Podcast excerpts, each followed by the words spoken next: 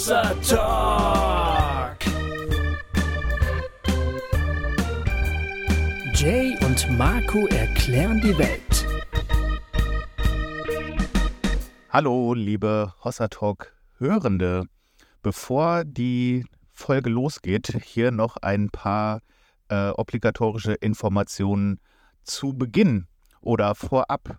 Die wichtigste zuerst, wir sind auf Tour. Jay und ich, wir werden ein ganzes Wochenende in der Schweiz sein. Am 20. Oktober sind wir in Bern, am 21. Oktober sind wir in Zürich und am 22. Oktober sind wir in Basel. Äh, Infos findet ihr in der Folgenbeschreibung und auch in den Posts auf Social Media. Da seht ihr die Locations und auch äh, ob und wie man sich da anmelden kann. Also wenn ihr in der Schweiz seid oder in der Nähe, äh, kommt gerne rum. Wir freuen uns äh, sehr drauf auf das Wochenende und natürlich euch auch da zu sehen und zu treffen. Also 20. bis 22. Schweiz-Tour, äh, Bern, Zürich und Basel. Dann äh, noch ganz wichtig, es gibt noch genau einen Platz für unsere Hossa-Israel-Reise im nächsten Frühjahr. Das heißt, äh, wenn du noch mitkommen möchtest, dann musst du wahrscheinlich ganz schnell sein, weil es gibt Stand jetzt heute nur noch einen einzigen Platz. Ähm, der vergeben werden kann für unsere Israelreise. Danach sind wir voll und ausgebucht. Und noch eine letzte Info in eigener Sache, bevor wir in die Folge, in den zweiten Teil des Talks mit Christian A. Schwarz starten. Ich habe ein neues Buch geschrieben, das erscheint am 10.10. .10. Und äh, man kann das schon vorbestellen. Den Link, den packe ich auch in die Folgenbeschreibung und oder ihr geht direkt einfach auf meine äh, Webseite markomichalsek.com und da auf Shop, da äh, findet ihr das dann. Das äh, heißt oder wird heißen, wir werden alle verwandelt werden. Ist ein Lyrikband und ähm, ich freue mich sehr, wenn ihr auch da mal vorbeischaut. So, genug der Vorrede und des Vorgeplänkels. Jetzt geht's direkt los mit dem zweiten Teil. Einen wunderschönen guten Tag, äh, guten Abend oder guten Morgen. Oder ja. gute Nacht. Äh, ich habe, äh, als ich zuletzt in Wien war, haben, mhm. äh, haben mir zwei Leute erzählt, dass die uns manchmal zum Einschlafen hören. Liebe Grüße, falls ihr gerade im Bett liegt. das machen gar nicht mal wenige. Äh, mir hat äh, eine gute Freundin, die Jenny, hat gesagt, die hört Hossa Talk immer quasi die ganze Nacht durch. Die, die lässt das laufen, weil unsere Stimmen sie so gut beruhigen würden, hat sie gesagt. Fand ich irgendwie auch auch, auch gut. Äh, naja, egal. Also wo und wann ihr auch immer diesen äh, Podcast hört, herzlich willkommen zum zweiten Teil. Ähm, wir, bei uns ist immer noch äh, der 25. August 2023. Ähm, wir ähm, haben gerade eine schöne Pause gemacht mit dem Christian, unserem Gast, äh, Christian A. A. Schwarz. Und ähm, wenn ihr euch jetzt fragt, wer ist Christian A. Schwarz? dann habt ihr die letzte Folge nicht gehört. Und dann solltet ihr das tun, bevor ihr jetzt weiterhört. Weil ähm, wir uns sicherlich auch auf das vergangene Gespräch äh, wieder beziehen werden und dann nicht alles ähm, neu erklären äh, werden. Eben, guckst du auch nicht den zweiten Herr der Ringe-Film vorm ersten. Macht Eben. keinen Sinn. Genau.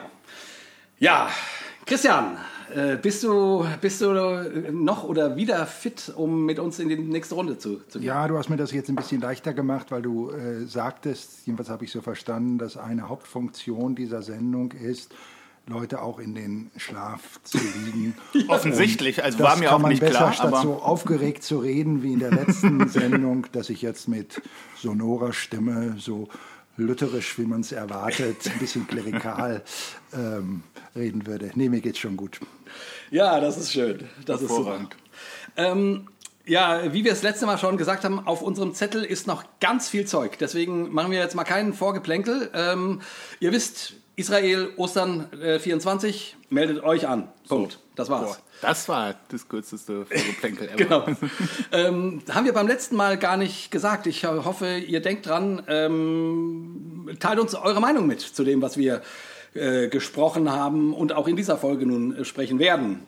Und wenn ihr, wenn es auf eurem Herzen ist, uns zu unterstützen, tut das. Wir können es gut, gut brauchen. Übrigens, Marco, doch, dann mal ganz kurz. Es, es war und vielen, vielen Dank. Ich habe ja in der Abschlussfolge vor der Sommerpause etwas unbeholfen gesagt, dass der Sommer immer ein lauer Monat ist, weil wir nicht auf Sendung sind und dann der Geldfluss äh, weniger Austrocknet. Wird. Trocknet, genau, eine Trockenzeit.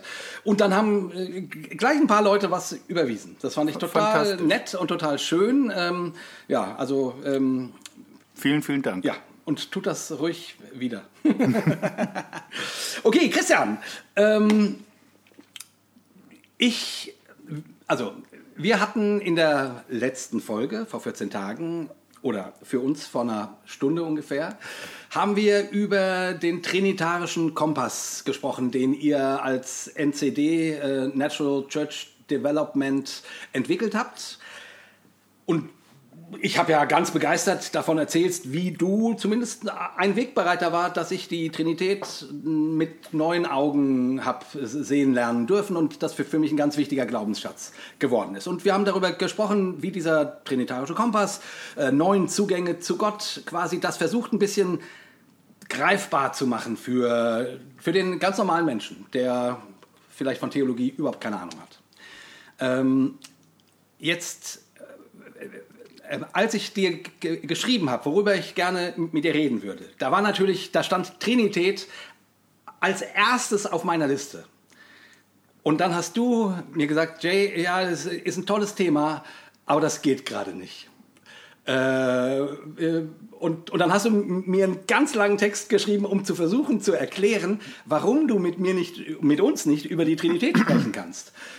Und da habe ich ganz große Augen bekommen. Äh, du hast davon gesprochen, dass du in einer nicht Dekonstruktionsphase, sondern in einer Destruktionsphase bist. Äh, erklär doch mal, weil ich fand das so spannend, äh, erklär unseren ähm, Zuhörenden doch mal, wieso du gerade nicht über die Trinität sprechen kannst. Ja, ich verstehe, dass das vielen schwerfallen mag, überhaupt das zu verstehen, was bei mir hier abläuft. Ähm, und manche denken vielleicht, ich würde kokettieren, ich kann da jetzt nicht drüber reden. Ich habe bestimmt, ich habe das nie nachgezählt, aber zehn Bücher oder so von mir, da geht es überall um diesen trinitarischen Kompass in verschiedenen Anwendungen. Also seit Jahrzehnten beschäftige ich mich intensiv damit. Wieso empfinde ich auf einmal, dass ich jetzt für eine beschränkte Zeit vermutlich darüber öffentlich, also im inneren Selbstgespräch rede ich natürlich ständig äh, darüber, aber öffentlich nicht äh, reden kann? Ähm, und das ist ein Schema, was ich entdeckt habe. Ich habe mir das auch nicht so ausgesucht. Es hat sich einfach ergeben.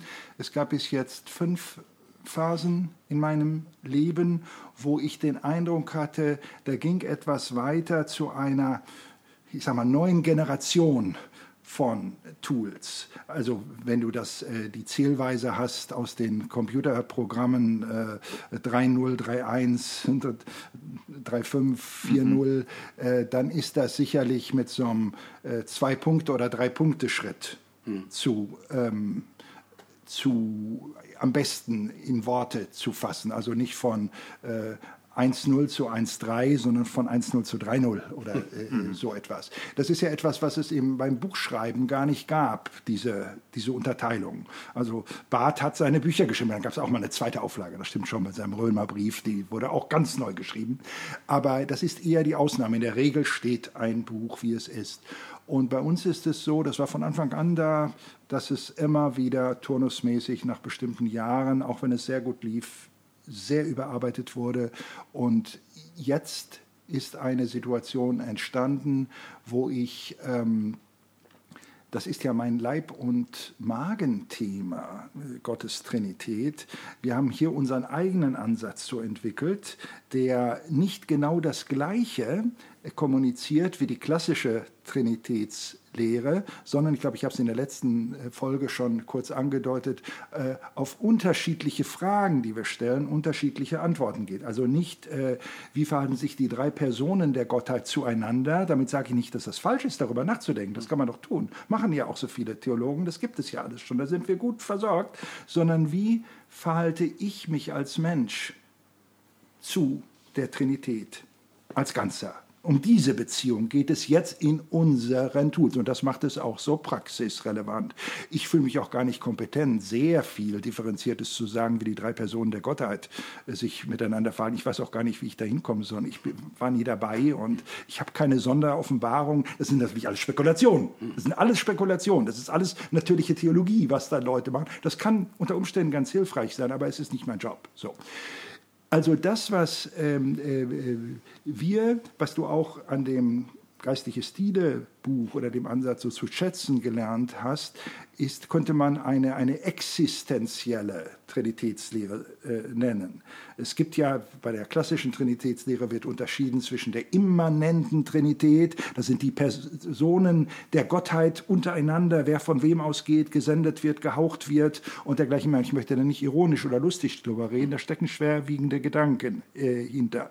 Und dann gibt es auch äh, klassisch die ökonomische Trinität, Trinitätslehre, das ist wie die ähm, Trinität in der Heilsgeschichte nach außen wirkt. Und was wir, wo wir uns darauf konzentriert haben, das ist ein dritter Zugang, der sich nahtlos in die anderen einreihen lassen kann oder auch nicht. Das ist jetzt die Frage, was ich als Destruktion äh, äh, bezeichne, was wir als existenzielle Trinitätslehre äh, bezeichnen. Was, äh, was ändert sich in meinem Leben Montag, Dienstag und Mittwoch? Dadurch, dass ich die Dinge so oder auch anders sehe im Blick auf die Trinitätslehre. Ähm, ja, und ähm, das ist jetzt das Wort, ähm, ich ähm, scheue mich ein bisschen jetzt so inflationär das Wort Dekonstruktion immer zu nehmen, ähm, weil sich es bei mir ein bisschen anders darstellt als wahrscheinlich bei den meisten Hörerinnen und Hörer, die in einer tiefen Glaubenskrise dann waren und dergleichen mehr.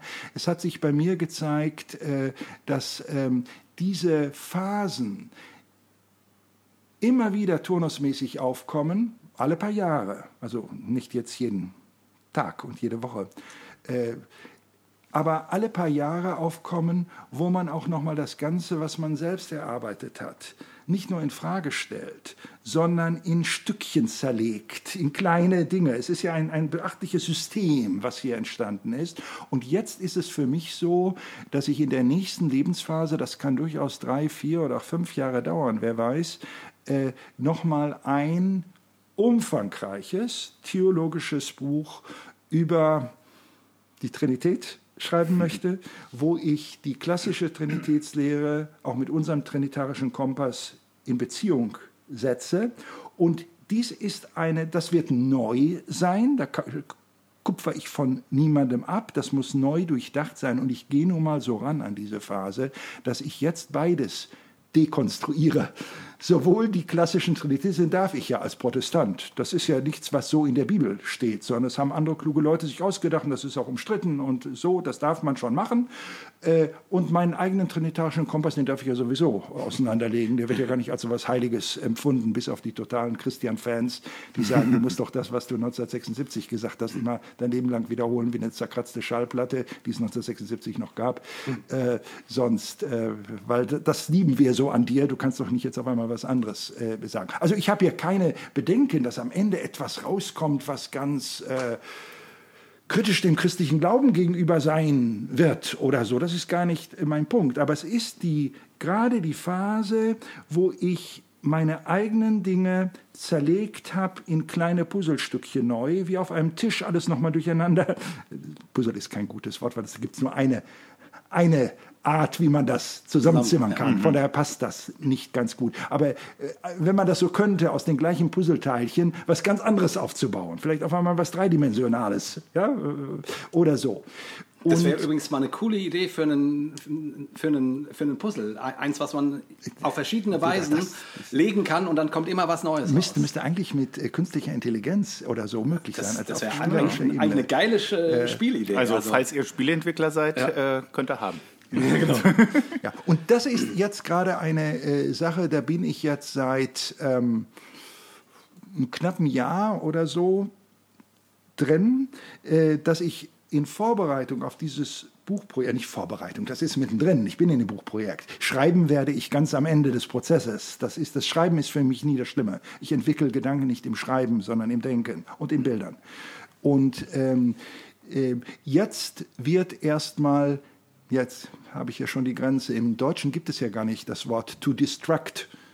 Man sagt ja nicht destruiert man spricht von Destruktion, aber nicht von Destruieren wirklich. Also ist jedenfalls kein geläufiges Wort. Wahrscheinlich rutscht dadurch auch das Wort. Ich, ich weigere mich gleich, das Dekonstruktion von Anfang an reinzubringen. Nein, zur Kreativität gehört immer auch eine destruktive Phase. Mhm. Äh, und das ist gesund und gut. Es ist nichts Bedrohliches, auch wenn man das als vielleicht mal momentan als bedrohlich empfindet. Warum? Weil es die Sicherheit unter den eigenen Füßen wegzieht. Das kann manchmal schmerzlich sein, aber es ist doch hilfreich, weil das, was man dann neu aus diesen auseinandergenommenen Teilen aufbaut, das wird besser durchdacht sein, es wird reifer sein, es wird das Ganze auf eine neue Stufe äh, äh bringen.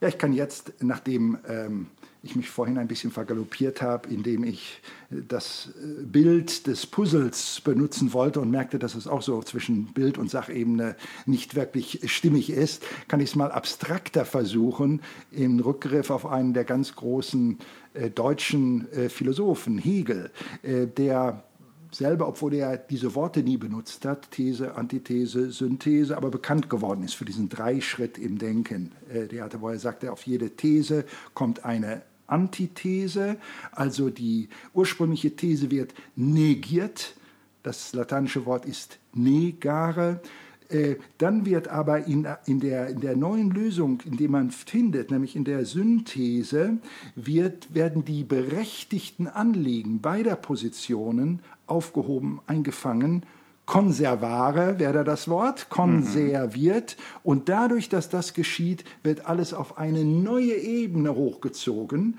auf eine Synthese. Das lateinische Wort wäre hier elevare, Englisch to elevate. Mhm. da geht das äh, leichter über die Lippen. Und in Deutschen ist das ja dreimal aufgehoben. Das ja. ist ja echt lustig, eine sprachliche Eigentümlichkeit, die komisch ist. Warum erzähle ich das? Nicht jetzt, äh, um zu demonstrieren, dass ich so klug bin, dass ich auch von Hegel was verstanden habe. Schadet ähm, aber auch nichts die ähm, äh, für mich ist das eine Beschreibung von kreativen Prozessen, wie ich sie mir vorstelle. Du hast eine These, die habe ich ja, die, die kommt aus der, äh, aus der klassischen Trinitätslehre und auch aus unserem trinitarischen Kompass. Das ist ja da. Hm. So, jetzt soll es aber weitergehen. Jetzt negiere ich beides durch die Antithese. Da findet Destruktion statt. Destruktion heißt, es war ein schönes Gebäude und jetzt wird es zerlegt in lauter kleine Teilchen. Das ist erstmal, wenn du sagen würdest, äh, wenn mich jemand fragt, manchmal fragen mich ja Leute, wie weit bist du mit dem Projekt auf einer Skala von 1 bis 100? Mhm. Und dann sage ich, oh, ich würde sagen, ich bin bei 60. Mhm. Und dann fragen nämlich ein halbes Jahr später, wie weit bist du jetzt? Ich würde sagen, bei 25. Ja, weil du durch die Destruktionsphase gegangen bist. Du bist eigentlich linear gesehen zurückgefallen, bist du natürlich gar nicht. Natürlich bist du weiter aber du hast viel Energie in das Destruieren stecken äh, äh, müssen. Mhm. Und dann wird daraus, und den Ausgang weiß ich natürlich nicht, etwas Neues entstehen, was natürlich besser sein soll als die ursprüngliche, der ursprüngliche Ansatz. Und diese Destruktion bezieht sich sowohl auf die klassischen Lehren als auch auf meinen eigenen bisherigen Eintrag. Da wird beides äh, kombiniert und es soll etwas Neues dabei herauskommen. Aber Christian, darf ich ganz kurz ein, einhaken, weil äh, ich fand das so spannend, dass du geschrieben. Also so wie du das jetzt beschreibst, äh, denke ich, ja, ja, klar, genau. Äh, man hat einen Gedanken, dann denkt man, okay, die, die, die, die Anfrage an diesen Gedanken ist, ist dieser Gedanke und dann versucht man irgendwie was daraus zu machen. Aber du hast geschrieben, Jay, äh, ich kann mit euch nicht ja. über die Trinität reden, weil ich gerade nichts weiß. Mhm. Und da habe ich gedacht, meine Güte, du hast seit 30 Jahren arbeitest du über dieses Thema. Du hast Bücher geschrieben, du, du hast äh, mit Menschen geredet, Vorträge gehalten, alles Mögliche. Wie, du weißt jetzt nichts über die Trinität, wie kann denn das sein? Ja, und das ist ganz, ganz ehrlich gemeint. Wahrscheinlich habe ich jetzt auch äh, unbewusst den Hegel einfließen lassen, um mir das Ganze ein bisschen an, auf Distanz zu halten und eher darüber zu dozieren, als zu sagen, ich bin in einer Situation, wo ich ehrlich gesagt ständig sagen müsste, ich weiß es nicht wirklich, ich weiß es nicht, ich weiß es nicht. Und das ist dann auch für so einen Podcast, auch wenn es nur Hossa Talk ist, nicht wirklich. Entschuldigung. ha, guck mal hier, guck mal, man kann, also man merkt, wie die Emotionen hier heute. genau. äh, aber ihr habt mich vorhin auch provoziert, oder in, der, in dem ersten Teil. Ähm, äh, ich empfinde diese Phasen schon als beschwerlich. Ja, das ist beschwerlich. Das ist nicht, dass ich jetzt ganz äh, mit Abstand davor sitze und sage, ja, das ist jetzt hier das Ding, das baue ich jetzt auseinander, das sind jetzt verschiedene Teile, die kann ich jetzt zählen, und dann werden sie wieder schön zusammengebaut. Das wolltest du ja jetzt gerade genau. rauskitzeln aus mir. Sondern ich weiß wirklich nicht mehr, was hinten und vorne ist und oben und unten.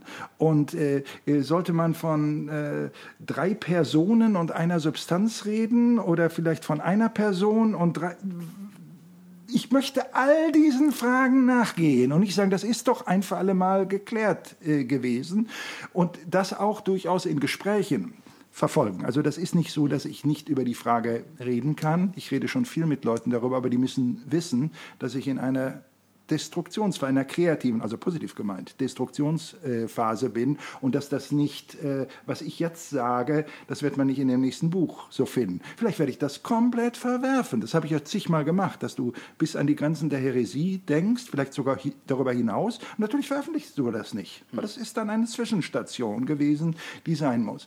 Und das ist derzeit so, dass ich in dem letzten Jahr wahnsinnig vieles auch zur Trinität gelesen hat. Ich hatte schon immer dort viel gelesen, aber so umfassend. Jetzt stehe ich ja vor dem Anspruch, das sollte mal das Buch über die Trinität werden. Welches? Mhm. Ja, diesen Anspruch möchte ich stellen. Warum soll ich denn ein schlechteres schreiben oder ein weniger gebildetes? Äh, warum? Wenn man das auch so könnte, wenn man genug Zeit äh, einsetzt und äh, muss mich ganz anders hier nochmal aufstellen, auch Dinge zu verstehen aus der alten Kirche, aus der zeitgenössischen Theologie und so. Das muss ich nicht, das muss ich nicht überall drüber schreiben.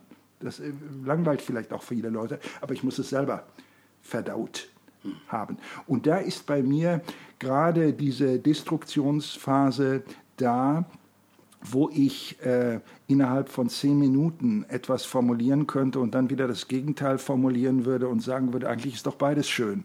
Ja, was ist denn richtig? Ja, vielleicht gar keins davon, vielleicht die Mitte. Das, ich, ich weiß es dann wirklich nicht. Und da ist so viel, weil es ja auch bei, bei der Trinität ums Zentrum des christlichen Glaubens, auch wie ich es verstehe, geht, ähm, dass ähm,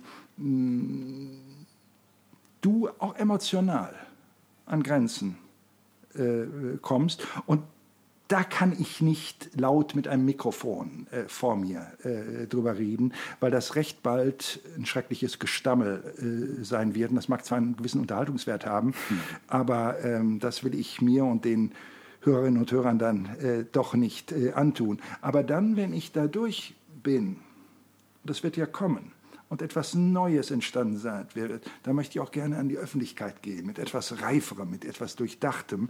Und da bin ich äh, noch nicht. Und ich kann eben, das ist das Besondere, in dieser Zwischenzeit könnten mir Leute sagen, ja, dann wiederhol doch das Alte, was du geschrieben hast. Und das kann ich nicht. Da habe ich eine Sperre. Mhm. Das, das kann ich nicht glaubwürdig. Das fließt nicht mehr aus mir raus. Man merkt das, dass ich etwas ablese oder etwas Angelerntes äh, äh sage. Und das werde ich wieder können. Ich spüre das auch. Wenn es so richtig authentisch, kongruent ist, äh, dann kann der Punkt erreicht sein, wo man sagt, da gehst du wirklich mit an die Öffentlichkeit. Und das, was dann so kongruent geworden ist, das war übrigens damals auch so. Als ich damals bei, der Musikertagung, von der wir in der letzten Sendung ja. sprachen, wo wir uns das erste Mal wahrscheinlich face-to-face -face begegnet sind, ähm, und ich über ähm, damals den Beginn des trinitarischen Kompasses äh, sprach, da hat das bei dir unmittelbar Resonanz ausgelöst. Genau. Bestimmt auch zu einem nicht unerheblichen Teil.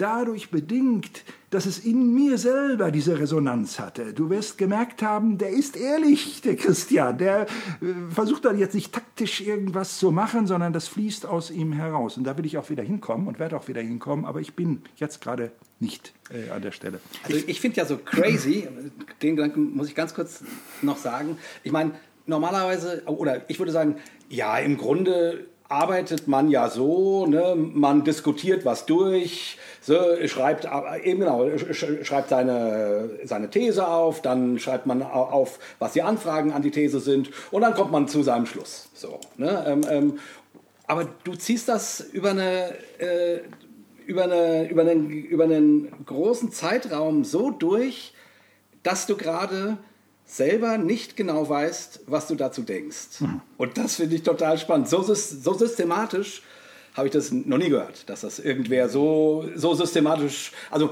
meistens wissen die Leute ja, was sie sagen wollen. Und dann, und dann wird das formal gemacht. Äh, okay, es gab hier die, diese These, das sind die Anfragen daran und jetzt sage ich euch aber, was die Lösung ist. So, ne? Das ist, äh, sorry, ich wollte ja, nicht ja. Ebenso, wenn wir noch zu dem Thema äh, später kommen sollten, zu diesem Energieparadigma, was Werden unmittelbar damit zu oh, tun hat. Ja. Das war die vorausgegangene Phase von, äh, wo auch eine starke Destruktion drin war. Dieses Thema Energie äh, kam für mich, äh, ich kam dazu wie die Jungfrau vom, zum Kind. Ich hatte nicht äh, am Anfang vor Augen, ich schreibe da eine Trilogie, weil das hat so einen Nutzen. Ich wusste überhaupt nichts welche Nutzen das haben könnte. Ich habe nur gesehen, es steht in der Bibel wörtlich 34 Stellen und keiner im Westen, wirklich keiner in den Westkirchen, hat daraus jemals etwas gemacht. Das verwirrt dich ja kolossal. Es ist so alt wie die Bibel. Es steht dort wörtlich Energia, Energio, Energes, Nomen, äh, Verb, äh, Adjektiv. Und es wird nie in dieser Weise übersetzt und äh, spielt auch keine Rolle in der westlichen äh, Praxis, wie auch immer. Das hat mich lange äh, verwirrt und ich habe daran so lange gearbeitet, nicht weil ich schon wusste, dass es einen immensen Nutzen haben wird. Ich wusste gar nicht, ob es überhaupt Nutzen hat, sondern es steht in der Heiligen Schrift. Also da bin ich jetzt mal ganz Biblizist. Und da bleibe ich auch bei. Wenn Leute mich jetzt von der Bibel her kritisieren und sagen, das ist ja gar nicht in der Bibel, dann sage ich, jetzt schaut mal hin. Ich möchte euch zeigen, was in eurer Bibel steht. Wenn ihr das zurückweist, dann könnte das vielleicht sein, weil ihr eure Comfortzone verteidigt und nicht, weil ihr die Wahrheit der Heiligen Schrift äh, äh, verteidigt. Für, so. Und das hat er aber dadurch, dass ich so wenig Gesinnungsgenossen hatte an der Stelle. Jedes Gespräch endete in einem großen Missverständnis. Mhm. Immer wieder, äh, äh, du, du bist, gehst jetzt zu den Esoterikern und, oder äh, das ist äh, Buddhismus oder eigentlich ein versteckter Atheismus oder was auch immer kam, wo nichts, aber auch gar nichts von auch nur irgendwie halbwegs stimmte oder passte, trotzdem verständlich war aufgrund der Denkvoraussetzungen äh, äh, der anderen. Und deswegen habe ich so lange dazu gebraucht, zwölf Jahre. Das ist ja wirklich, auch wenn dann hinterher ein tausendseitiges äh, Werk rauskam.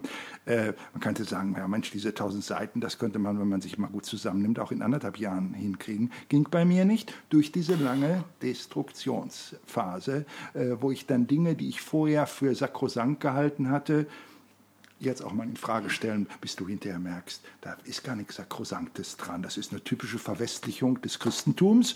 Und was äh, wir da alles verwestlicht haben, das ist zwar ganz nett für Westler, aber da ist auch was verloren gegangen. Da fehlt auch was in unserem Paket, was wir Christentum nennen. Ähm, das ist schon richtig, was da drin ist, aber vieles fehlt. Vieles ist noch nicht drin. Und das haben wir auch in der Bibel. Ich habe jetzt ein bisschen, ein bisschen abgeschweift, aber äh, ich wollte das als Illustration nehmen, was bei den Destruktionsphasen dort bei mir äh, eine Rolle spielt. Ich finde, also wenn man das wirklich ernst nimmt und ernst meint, so diesen Destruktionsprozess, muss man das ja eigentlich auch oder kann man das ja auch nur so machen, dass man sagt, ich baue das jetzt auseinander und ich weiß noch nicht, ob und wie das wieder zusammenbaubar ist. Ne? Also wenn du wenn du das tust und eigentlich schon weißt, wo du hin möchtest, dann kannst du dir den Zwischenschritt ja fast sparen irgendwie. So, das heißt, diese, boah, weiß ich jetzt auch nicht, Phase, die muss es ja authentisch immer geben, sonst ist dieser Prozess ja eigentlich überhaupt nicht gegeben irgendwie. Und ich finde das eigentlich ähm, auch gar nicht schlimm, auch wenn das natürlich immer ein bisschen unangenehm ist, aber ich finde, es steht uns Christen eigentlich hin und wieder auch ganz gut, einfach mal zu sagen, pff, weiß ich nicht, ehrlich gesagt. Und das Spannende ist, dass ich es in meinem Leben, das ist jetzt mehr zeugnishaft als dogmatisch ausgedrückt, ich habe das immer so erlebt, dass diese Destruktionsphasen bei mir stark ausgelöst wurden durch das vertiefte Studium der Heiligen Schrift, jetzt sage ich extra mal Heilige Schrift und nicht nur einfach äh, äh, Bibel. Ähm, einer meiner geistlichen Mentoren über viele Jahrzehnte war der Neffe und Patensohn von Dietrich Bonhoeffer, Thomas mhm. Bonhoeffer. Und Thomas Bonhoeffer hat mir einen Brief geschrieben über die Bibel. Die Bibel ist unüberbietbar ähm, nee, verwirrend hat er nicht geschrieben, beirrend, ist unüberbietbar beirrend. Segensreicher, fruchtbarer, furchtbarer, vulkanischer Boden. Hier stehen Zem Tempel und wackeln, hat er nicht geschrieben, und, und, und werden erschüttert oder Ja. äh, dergleichen. Ich habe es nicht ganz wörtlich äh, drauf. So, für mich ist jede substanzielle Annäherung an die Bibel führt so gut wie immer zu diesem Effekt. Alles gerät in Bewegung. Manche lesen ja die Bibel nur so, dass mit der Boden, den sie als ganz schön fest unter ihren Füßen schon sehen, noch fester wird. Das ist dann geistliches Wachstum, dass es ganz, ganz fest ist. Äh, während, wenn man sich auf die Bibel einigt, so habe ich es immer erlebt, ich möchte kein Gesetz draus machen, dann fängt alles an zu explodieren äh, gerade äh, zu. Und ähm, das ist etwas, was ich in diesen ähm, Destruktionsphasen stark erlebe. Viele dieser Prozesse sind ganz stark ausgelöst werden durch die Bibel selbst. Jetzt in dem Fall des Energieparadigmas war es wirklich nur die Bibel, nur die Bibel. Mich hat nicht interessiert Esoterik oder so. Ich hatte mich nie mit beschäftigt, kannte mich nicht aus. Ich, mittlerweile habe ich mich da zum kleinen Experten äh, gemacht, weil ich sage, wenn ich über sowas schreibe, dann muss ich auch wissen, was in der Esoterik genau darüber gelehrt wird. Wenn ich davor nichts weiß, kann ich auch nicht davor warnen. Dann müsste Ja. ich mein, einfach nur meinen Mund halten.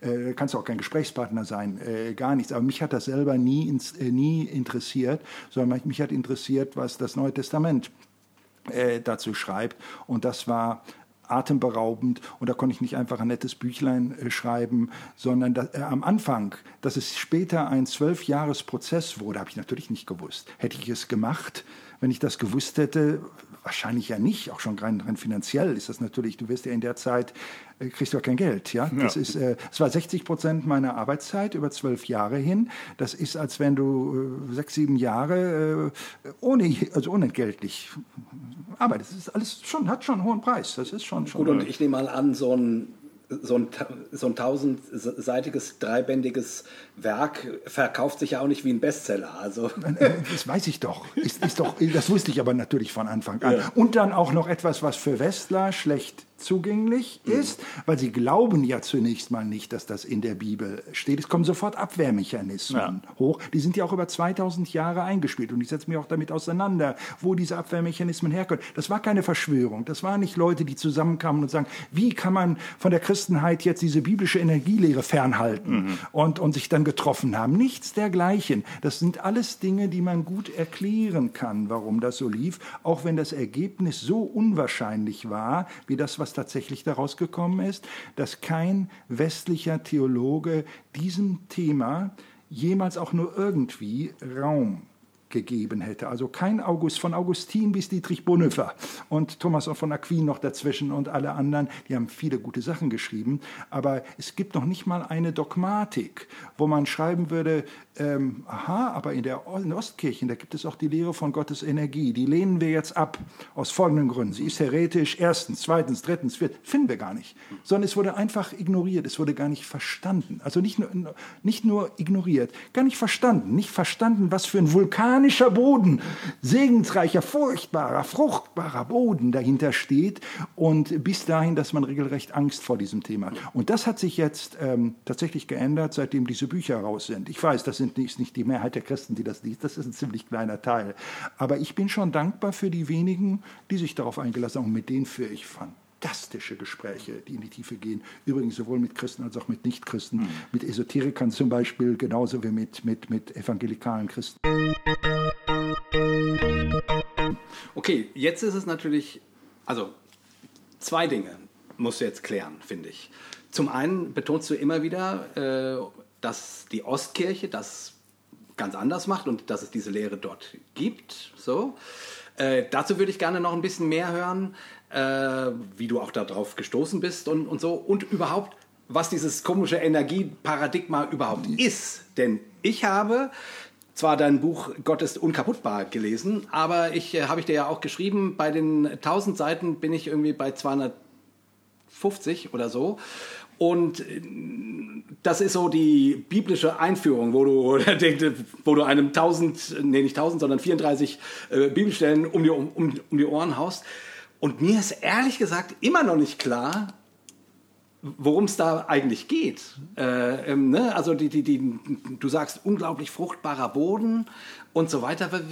Ähm, versuch doch mal, und jetzt vielleicht versuch es erstmal ohne Bibelstellen, ähm, versuche erstmal das Ergebnis fassbar zu machen, weil das ist mir ehrlich gesagt immer noch nicht klar geworden. Also ich, ich finde den Gedanken sympathisch und da klingen Dinge an, wo ich irgendwie denke, oh, das, oh, das klingt spannend, aber mir ist immer noch nicht wirklich klar, was diese Energielehre eigentlich bedeutet. Aber darf ich kurz zu dem anderen Themenkomplex noch was fragen? Aber natürlich, sorry, wir, ich, ich, dachte... Äh, bei, schon bei, der, bei dem Energiethema. Ja, wir, wir sind jetzt geswitcht, sorry. Ist aber nicht schlimm, passt vielleicht auch dazu. Ähm, was, was ich spannend fand, ist, dass du kurz noch mal gesagt hast, was diese Prozesse bei dir triggert, weil ähm, bei vielen sind das ja irgendwelche Krisenerfahrungen oder äh, sonst was. Das scheint bei dir ja im, im seltensten Fall so gewesen zu sein, ne, dass du äh, das, was du jetzt er erklärt hast am, äh, am Beispiel von diesem äh, Energiethema, ist ja, du bist durchs Bibellesen einfach mhm. drauf gekommen. Ne? Ähm, und was ich so abschließend noch spannend fände, an so, wenn du dich auf so einen Prozess begibst, wie ergebnisoffen ist er denn tatsächlich? Also könnte es tatsächlich sein, am Ende stehst du da und sagst immer noch, weiß ich eigentlich gar nicht mehr. Ich habe hier jetzt lauter Teile liegen, die lassen sich aber gar nicht mehr sinnvoll zusammensetzen, außer in das alte Bild vielleicht. Ja, jetzt habt ihr mich schon konfrontiert mit einem ganzen Mündel von unterschiedlichen äh, Fragen und bei, bei Sorry. Kopf äh, ich dachte aber nur, wir, das kriege ich später nicht mehr unter. Ja, ja, ja, aber das vollkommen recht. Das ist, äh, ist eine super Frage. Vergiss meinen Einwand gerade und da kommen wir später drauf. Da kommen wir später drauf. Also, diese Ergebnisoffenheit, das ist ja wirklich eine berechtigte Frage. Äh, mir hat neulich in einem, auch in einem Podcast übrigens, äh, wurde mir die Frage gestellt, ähm, ich habe geworben für ähm, Dialoge auf Augenhöhe mit Vertretern von anderen religiösen Überzeugung, also eine Art von Mutual Mentoring gegenseitig, mhm. äh, wo der Christ oder die Christin und der Nicht-Christ oder die Nicht-Christin beide von lernen können. Da kann es auch sein, dass der eine Christ wird, kann es sein, dass der andere vom Glauben abfällt. Natürlich kann ja. das sein, kann ich doch nicht. Äh, also müsste äh, zumindest so als Ausgangsposition sein, damit es auf Augenhöhe stattfinden so. Und dann war aber gleich die Frage, würdest du denn, wenn du dich jetzt mit einem äh, Moslem oder mit einer Muslima auf einen Dialog einlässt, äh, ist es für dich ergebnisoffen, ob du dann am Ende auch Moslem äh, wirst. Ja. Und ich sagte generell schon, äh, wenn ich diese Bereitschaft nicht generell mitbringen würde und sage, ich weiß sowieso alles besser, äh, ist so ein Dialog auch ähm, schwierig. Ja, genau. Äh, nur ganz realistisch.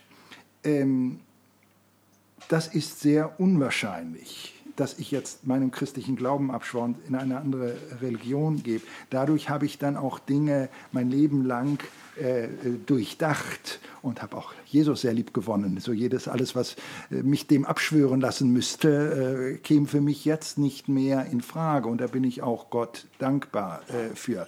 Also, äh, ergebnisoffen äh, heißt, dass ich nicht dogmatisch mich an irgendwas binden lasse und erstmal alles offen und in Frage äh, steht. Aber ich habe diese Prozesse immer empfunden für mich und dann auch für die Leserinnen und Leser als eine Vertiefung des christlichen ja. Glaubens. Also das, was ich jetzt mit Destruktion, auch noch ohne das Konda drin, äh, bezeichnet habe, da kann man sich ja leicht von bedroht fühlen und dann kommen die Leute vom Glauben ab und so. Und das gibt es. Es gibt diese Arten von, von Destruktionen. Natürlich massiv. Ich will das gar nicht kommentieren, weil es nicht mein Ding ist, sondern ich erlebe diese Dinge immer als eine Vertiefung, eine, eine durch Krisen gehende Vertiefung. Man ist reifer, man ist mündiger, man ist Freiheit. Freiheit, Verantwortlichkeit, Mündigkeit, ja, diese, diese Werte sind ja die, um die es geht. Und die gehen auch nur durch diese Täler, sage ich jetzt hindurch. Weiß denn einer, ob das wirklich Täler sind oder sind das vielleicht nicht gerade die Gipfelpunkte? Ja, ja, ja wo, wo, diese Prozesse, wo der Heilige Geist in einem wirkt. Der Heilige Geist, wenn er wirkt, ist immer noch positiv, ist immer noch fröhlich. Wo steht das in der Bibel? Nirgendwo. Kann er nicht gerade dann in dir wirken, wenn alle Dinge durcheinander. Ich weiß, dann kommen Leute und sagen, der Teufel ist doch der große Durcheinanderbringer ja. und so, wo Bild und Sachsprache äh, miteinander verwechselt äh, werden. Aber ähm, Prinzipiell ist auch da eine Ergebnisoffenheit äh, da. Nur ich halte das für zunehmend unwahrscheinlicher, weil dieser Wachstumsprozess natürlich jetzt in eine Richtung äh, äh geht. Ja. Und ähm, aber ich will, ich will im Prinzip nichts äh, ausschließen. Jetzt muss ich eins noch dazu sagen, du hattest mir das auch geschrieben, Jay, ähm, dass auch das, was du gerade äh, formuliert hattest, ich habe da jetzt 16, äh, 20, vielleicht 25 Jahre über diese Dinge nachgedacht. Warum verwirfst du das jetzt alles wieder? Das ist ja kein wirkliches Verwerfen. Ich destruiere es in kleine Teile, es bleibt in den Teilen auch da und auch das System, was ich mal hatte, das ist ja abrufbereit weiter da. Es ist ja, ich mache keine Bücherverbrennung und äh, äh, dergleichen mehr. Es ist ja da. Ich kann jederzeit darauf zurückkommen, wenn ich neue Argumente finde, darauf zurück zu kommen. Deswegen ist auch fast garantiert, dass die nächste Stufe besser wird. Ich erinnere, das war der Grund, mhm. warum ich den Hegel hier eingeworfen habe. Das ist ja. so, so hilfreich. Mit dem Negare, Negieren und dann dem äh, äh Elevare auf eine neue ja. Ebene erheben und in dem das Ganze auch konservare, Dinge zu konservieren. Das ist doch wirklich klug, eine, eine, eine kluge Beschreibung. Äh, Lernfortschritt und Wachstum im christlichen Glauben geht doch nicht linear. Immer mehr, immer mehr, immer mehr, immer mehr, sondern das ist, das rede ich wieder mit Händen und ihr könnt euch vorstellen, dass es so eine schöne lineare, von links unten nach rechts oben gehende ähm, Linie war, die ich hier gezeichnet habe, sondern es geht über Wellen hindurch. Mal ganz nach unten für ein paar Monate, dann geht es wieder hoch über die Mittellinie. Aber die ganze Linie, wenn man den Durchschnitt ausrechnet, geht trotzdem nach oben, aber durch Höhen und Tiefen äh, hindurch. Und ähm, das ist das, was ich persönlich stark erlebe. Ich bin nicht so weit, dass ich sagen könnte, dass diese Prozesse jetzt für jeden Christen und jede Christin das Richtige wären. Auch da bin ich bestimmt in der Lage, mich kompetent dazu zu äußern in der Zukunft. Aber für mich ist es immer das Richtige gewesen. Ich bin wahnsinnig im Glauben dadurch gewachsen. Ich habe einen ganz anderen Fundus drauf. Ich kann ganz anders kommunizieren mit andersdenkenden Menschen, weil ich durch diese äh, Prozesse durchgegangen bin. Alles, was mit Ängsten zu tun hat, ist weit weg von mir gerückt. Es sind Unsicherheiten drin, Un Unsicherheit ständig, aber Ängste äh, und Angst sollte nicht sein. Also äh, sorgt genau. euch nicht, ja. Das ist ja oft die, also äh, ich merke, wenn, ähm, wenn Leute durch so eine Dis, äh, Dekonstruktionsphase äh, gehen ähm, und sie dann in Kontakt mit anderen ähm, Gläubigen sind, die gerade keine Dekonstruktionsphase haben, ähm, dann äh, kriege ich immer wieder erzählt und habe das auch selber erlebt, dass dann plötzlich mit einer unglaublichen Angst reagiert wird. Ähm, weil die Leute sagen, ja, aber das und das muss doch feststehen. Oder, oder das ist doch die Grundlage des Glaubens, die kannst du doch nicht hinterfragen und so weiter. Und, ähm, und daraus spricht dann eben oft äh, wirklich Angst. Äh, Angst, was zu verlieren. Und wenn man sich auf den Gedanken einlassen würde, was hätte denn das für, für Folgen? Und, die, und, die, ähm, und ich denke dann immer, oh, vertrau doch deinem Gott mal, dass am, dass am Ende äh, der immer noch da ist. Also, dass, der nicht, äh, dass du den nicht abschaffen kannst durch deine Zweifel oder durch deine äh, Dekonstruktionen oder durch die Anfragen, die man unter Umständen an bestimmte Glaubenssätze hat. Ähm, oder falls doch, was sagt das über deinen Gott? Ja, genau. Wenn der, wenn der danach weg ist, ja, dann hast du doch nichts verloren. Dann hast du, dann hast du irgendwas verloren, was anscheinend nicht wahnsinnig real war. Aber ähm, also ich, ich merke, ne, da wird oft mit so einer starken Angst reagiert. Und deswegen finde ich das so cool, wie du das machst, weil du das so systematisch machst. Ähm, ähm, und ich denke irgendwie, ja, geil. Also da, ähm, und ja, natürlich ähm, muss irgendwie drinne sein, dass am Ende auch was ganz anderes bei rauskommen kann. Ob es dann so ist, das muss ich dann zeigen. Aber so, also ich wollte nur sagen, ich, äh, ja, ähm, das höre ich oft. Also um das nochmal äh, bestätigend äh, dort zu untermauern, äh, bei dem Beispiel jetzt des Energieparadigmas, nur als Beispiel für diese Destruktion und Neukonstruktion äh, genommen, ist für mich was rausgekommen, was ich überhaupt nicht in den ersten Jahren geahnt hätte. Überhaupt nicht. Natürlich nicht, weil ich es nicht gesehen habe. Ich konnte dann auch nichts damit vergleichen. Ich merkte nur, ich muss daran arbeiten. Ich habe keine Option, das nicht zu machen. Du hast einmal gesehen, dieses wirklich ungeheuerliche, da hast du einen Fundus in der Bibel, eine ganz neue Dimension, Dinge zu sehen, die dort auch äh, beschrieben wird. Und wir wissen nichts davon. Das muss einen doch unruhig machen als Christ, als bibelorientierter äh, Christ. Und das war eigentlich meine Motivation damals. Das war über Jahre meine, meine Motivation. Und erst am Ende merkte ich, wie hilfreich auch die Antworten sind, die du dann finden kannst. Da habe ich Gott für gedankt. Vielleicht wäre das gar nicht hilfreich gewesen. Vielleicht hätte ich auch sagen müssen am Ende, ich schreibe da nie was drüber. Ich behalte das jetzt mal schön für mich oder ich weiß das doch nicht. Aber ich fand das hinterher so toll, dass mit dem ich beschenkt worden bin, weil ich habe mir das nicht selber ausgedacht, sondern die Dinge äh, kamen ja aus dem Studium äh, der Bibel, ähm, dass ich das dann auch mit Menschen teilen wollte. Gut, aber Jetzt jetzt, darfst du. Aber jetzt, also äh, wir müssen das Thema klären. Was hat das? Also äh, warum Ostkirche? Wir müssen das Thema klären. Was ist das überhaupt? Und wir müssen das Thema klären. Was hat das mit Esoterik zu tun? Du kannst ja aus, aussuchen, mit welchem Teil du anfängst. Ach, fang doch mit dem letzten gleich an, mit der Esoterik. Das habe ich nun so oft äh, gehört äh, und kann das zunächst auch mal verstehen, dass Leute, äh, sie hören das Wort Energie und Christentum, steht ja nicht in der Bibel, ist keine biblische Kategorie, es gibt es ja nur, google mal. Da findest du entweder wissenschaftliche Aufsätze über Energie, sehr qualifiziert, Niels Bohr und Albert Einstein und alle, die du da findest, da kann man viel von lernen. Ähm, und du findest jede Menge esoterische Sachen. Und esoterische Sachen ist wie im Christentum von Dingen, die das, den Verstand beleidigen auf jeder Seite. Schlimmste Dinge. Äh, bis zu sehr gediegenen Darstellungen, die ich als Christ nicht unterschreiben muss, weil ich die Dinge mir anders erkläre, aber wo ich sagen kann, da steckt viel Gedankenschmalz hinter, das ist eine kluge Position, da kann ich auch als Christ von lernen, ich muss ja nicht das Gesamtpaket äh, übernehmen. So. Und ich kann das verstehen, dass ich, äh, es scheint jetzt erstmal äh, so unverständlich, dass ausgerechnet ich in die esoterische Ecke, weil ich da keinerlei Beziehung zu habe, sogar ignorant war, es hat mich nicht interessiert. Ähm, ähm, und ähm, in diese Ecke dann noch gestellt wurde, nachdem ich eine Sola Scriptura-Erfahrung machte, jetzt die Bibel wirklich ernst nehmen, wo wir sie nicht ernst genommen haben, soll das Esoterik sein. Ja? Und dann habe ich den Paulus als meinen Kronzeugen ausfindig gemacht. Ist denn dann der Paulus auch Esoteriker, weil er ja in die Richtung redet? Gut, wenn man Esoterik so versteht. Ist ja auch immer die Frage, wie man definiert. Manche würden auch sagen, eigentlich ist der Paulus dieser Esoteriker, so müssen wir Esoterik verstehen und dann ist es eine gesunde Esoterik. Ich mache das nicht. Für mich ist Esoterik, ich bleibe dabei, für Christ ein, ein sehr ambivalentes äh, äh, Wort.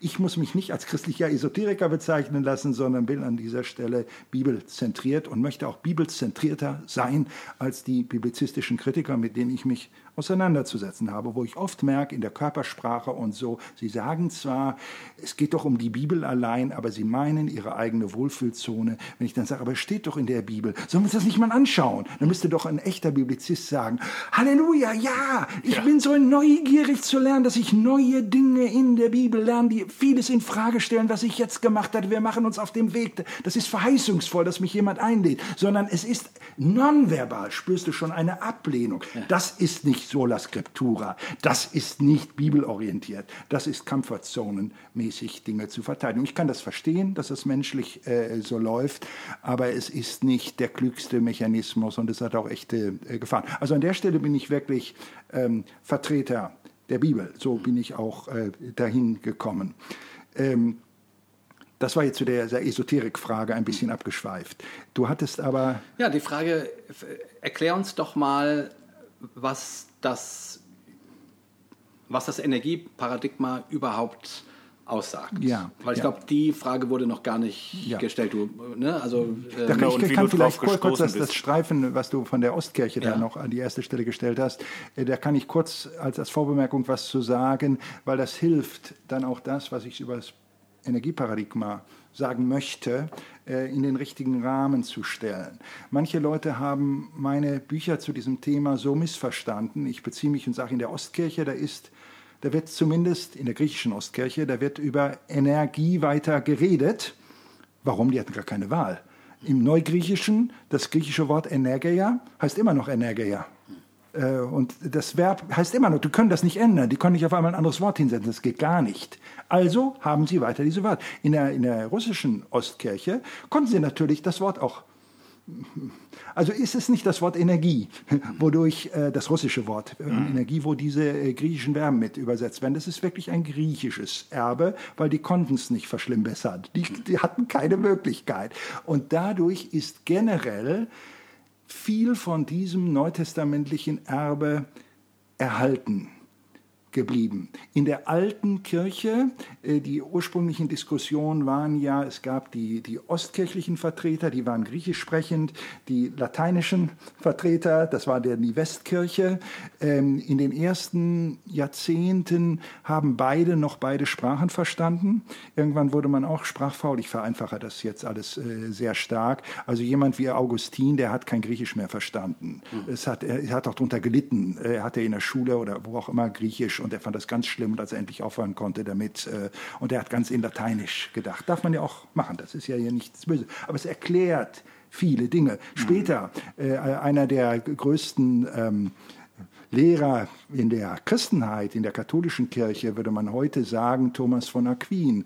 Der hat sich mit Aristoteles, auch mit seiner Energielehre auseinandergesetzt, aber er kannte auch kein Griechisch. Er hm. kannte kein Griechisch. Er hat zum Teil es sich übersetzen lassen, weil auch die griechischen Texte verloren gegangen waren, ähm, über arabische Übersetzung. Und zum Teil, er ließ sich alles auf Lateinisch mhm. übersetzen. Und in Latein gab es damals, äh, zumindest in den ersten vier Jahrhunderten, ich weiß nicht wann genau der Begriff Energia eingeführt wurde. Im Lateinischen gibt es jetzt auch ein Wort für, für, für Computertransistor oder was auch immer, ist ja klar, die werden einfach neu geschöpft. Aber es gab original im Lateinischen kein Wort dafür, sondern die Worte, die auch äh, für die biblischen Übersetzungen dann zur Verfügung standen und wo in die Vulgata, in die lateinische Übersetzung äh, der Bibel, äh, die dann an die Stelle von Energie traten, war entweder das Wort ähm, äh, Actus, also Akt, etwas tun, mhm. oder Operatio, Operation im Englischen. Das hat schon was damit zu tun, aber man merkt schon, wenn man das hört, das ist nicht das Zentrum. Lateiner konnte das nicht verstehen. Lateiner waren, vor allem die großen Theologen waren ausgebildet als ähm, äh, Beamte, könnten wir heute sagen, also in, in Verwaltung und in äh, Juristerei. Waren Juristen, also bei, bei, bei, Augustin kann man das auch äh, nachvollziehen, äh, während in der Ostkirche war die Ausbildung der großen Theologen vor allem in den Künsten und in Rhetorik. Auch das hat schon etwas, das man soll das nicht überschätzen. Ein Beamter und ein Jurist versteht die Energie Sache nicht so gut wie jemand, der in Künsten und in, in ja, die Kultur hat einen, einen guten Boden äh, dafür geschaffen. Äh, äh, wie auch immer. Äh, was ich nur jetzt sagen wollte, ist dies. Es ist nicht so, dass das, was man in meinen drei Bänden der Energietrilogie findet, das ist ostkirchliche Lehre. Überhaupt nicht. Ostkirchler würden, und ich bin ja in Dialog mit ihnen, mit ganz vielen Dingen von mir auch sehr fremdeln. Es ist nur, dass die Kategorie von Gottes Energie als neutestamentliche Kategorie da ist. Man hat es und hat zwei kluge Konsequenzen daraus gewonnen, will ich jetzt nicht, das wäre zu ausschweifend, äh, welche wichtig sind, aber es ist gar nicht so dicke, gar nicht so dolle. Also man kann nicht sagen, man findet das alles in der Ostkirche oder so.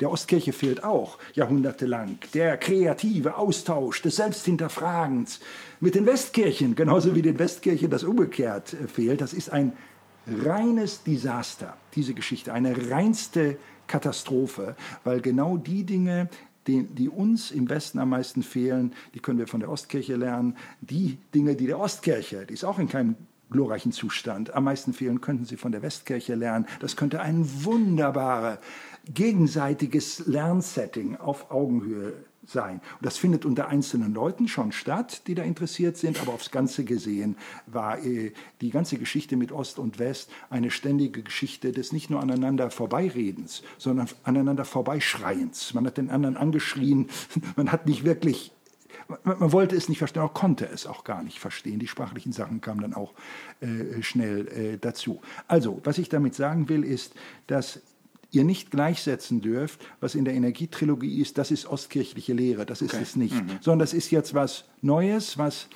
ja einerseits so alt wie das Neue Testament, aber ich konnte ja beim Neuen Testament nicht stehen bleiben, was du gelesen hast.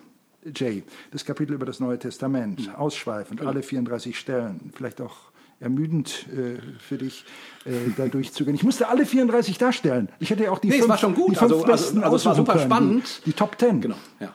Aber ich musste alles darstellen, weil es irgendwann in der Diskussion wird es eine Rolle spielen. Und das musste einmal, ich schreibe ja so ein Buch nicht alle, äh, alle paar Jahre, sondern äh, das musste ein, ein und alle Mal für mich gemacht sein. Jetzt können ja andere da was äh, äh, rausmachen. Das, das ist vielleicht eh ganz gut, da mal einzuhaken, weil das muss man vielleicht äh, den Hörenden nochmal erklären. Äh, es gibt 34 Stellen im Neuen Testament, auf die du dich beziehst, wo dieses Wort als Verb oder als, äh, als Nomen vorkommt. Nomen oder richtig? Adjektiv. Ja. Nomen oder Adjektiv, ja. Ja. Äh, und ähm, das ist für mich jetzt so selbstverständlich, weil ich jetzt zwölf Jahre, äh, ja, ich habe auch andere Dinge gemacht, so ist das nicht, aber so zentral, das ist, ist Teil meines eigenen Bildes, wie man das nicht in der Bibel sehen kann, das ist für mich unwahrscheinlich äh, geworden. Also jemand, der sich nicht mit Griechisch beschäftigt, der kann es gar nicht finden, weil äh, kein, keine Übersetzung die Energiesprache benutzt. Das heißt, es gibt in zeitgenössischen Bibeln, sowohl im Englischen als auch im Deutschen, auch in anderen Sprachen, ich beziehe mich nur auf Englisch und Deutsch, weil das ja für unsere Zuhörenden dann die, die zugänglicheren Sprachen sind, da gibt es zwar neuere Bibel, wo es vor Energie geradezu explodiert, ja, aber es ist nicht die Übersetzung von Energia oder von, von Energeo, sondern da werden andere Dinge wie Macht oder so dann einfach auch mal mit Energie, wo Dynamis hintersteht. Also es trägt zur Verwirrung nur noch bei. Es war so zugänglich, man fühlt sich so verbunden, aber es ist, hilft einem überhaupt nicht, dieses semantische Feld zu entdecken, dass diese drei Wörter ähm, äh, oder diese drei Kategorien, diese drei Wortarten alle über die gleiche Sache handeln. Äh, wenn jetzt in der Übersetzung das eine Wort, das Nomen, Energia, mit Wirkkraft übersetzt wird, das äh, Verb vielleicht mit tun. Ich tue etwas, also bei Luther findet das auch in King James Version von, äh, im Englischen äh, to do. Energisieren, das ist auch tun, ja, aber das ist doch nicht das Zentrum. Und äh, dann äh, das dritte, das Adjektiv vielleicht mit kräftig. Kämst du auf den Gedanken, dass, ja, aber Wirkkräfte, da haben wir jetzt zufällig die, die äh, nämlich mal Wirkungen ist auch eine häufige Übersetzung, dass Wirkungen tun und kräftig, genauso wie Liebe, lieben, Verb und liebevoll, Adjektiv. Eine Sache beschreiben. Keiner kann das in unseren Bibelübersetzungen nachvollziehen. Dann schlägst du den, kauft man sich ja Kommentare, auch Leute, die kein Griechisch sprechen und wollen Hilfen haben. Und die Leute, die die Kommentare geschrieben haben, die haben sich natürlich mit dem griechischen Text äh, beschäftigt. Und die schreiben dann auch manchmal, hier im ähm, griechischen Original steht an dieser Stelle wirklich ein Wort, wir können das als Energie übersetzen. so kommt das so. Mit Samthandschuhen anfangen. Geht natürlich überhaupt nicht. Natürlich nicht. Weiß ja jeder.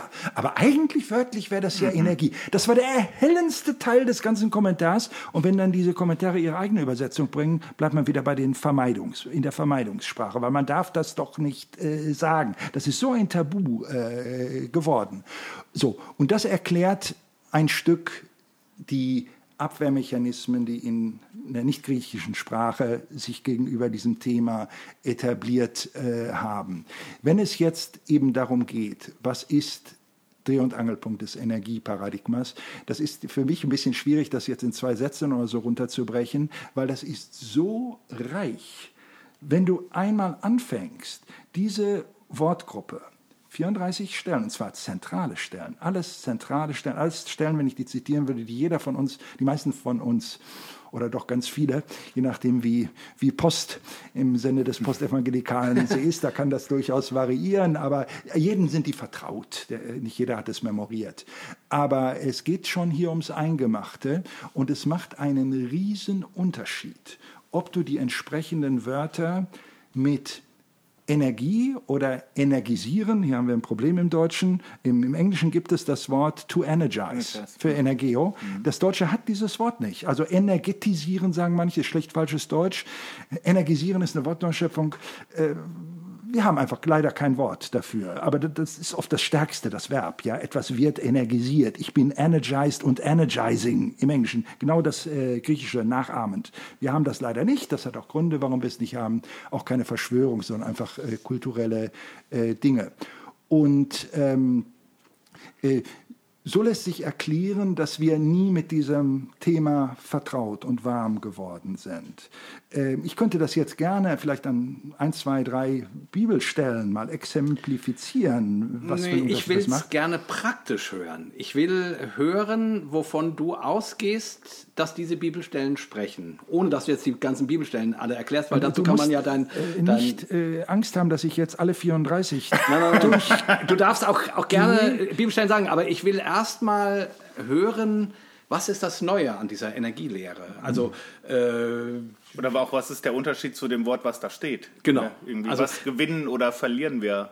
Genau, also ich, wie gesagt, mir ist immer noch nicht ganz klar. Äh, ich weiß, dass du davon, also das habe ich ja gelesen, dass du auch davon sprichst, dass du äh, Menschen versuchst zu helfen, in ihre von Gott gegebene Energie zu finden. Mhm. So, das klingt erstmal schön esoterisch, genau, äh, hatten wir ja schon. Äh, oder es klingt nach, okay, Geistestaufe, Heiliger Geist, aber, das, aber davon äh, sagst du, nein, nein, das ist, ist was anderes. Ja, was ist es denn jetzt? Ja, also, jetzt müssen wir doch als, als Vorbemerkung das reinschieben, weil Kirchengeschichte ist nun mal so gelaufen, wie sie gelaufen ist, auch im Westen. Wir haben diese Kategorie, aus Gründen, die ich andeutete, von Gottes Energie nie zur Verfügung gehabt, obwohl sie im Neuen Testament ja. steht, im Unterschied zu, zum Griechentum.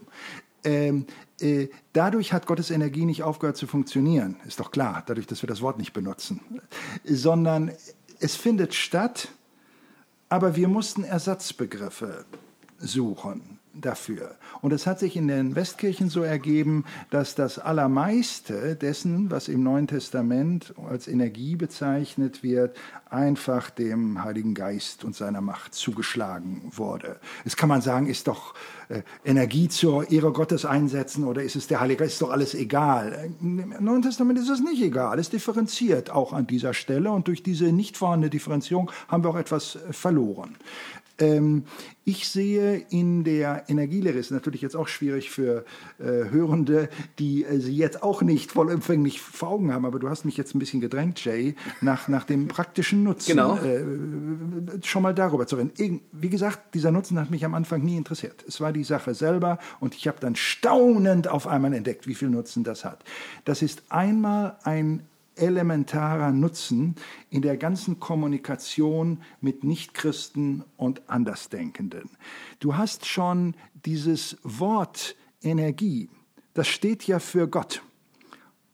Und das ist ein Jokerwort, mit Menschen über Gott zu reden. Wenn du Gott sagst, dann mögen die vielleicht, was denken die dann? An äh, Kindesmisshandlung, an, an Inquisition, an äh, einen patriarchalischen Vater und alles, was nichts, aber auch rein gar nichts mit Gott zu tun hat. Und hier als, weil Gottes Energie ist wirklich Gott in seiner transpersonalen Dimension, wie wir es jetzt bezeichnen würden. Und hier hast du etwas, was für ähm, äh, in unserer Zeit ähm, äh, ein, ein, ein Glücksfall, wie ein Lotteriegewinn ist für den Dialog mit Andersdenkenden. Energie verstehen die Leute und sie projizieren auch die richtigen Dinge darauf.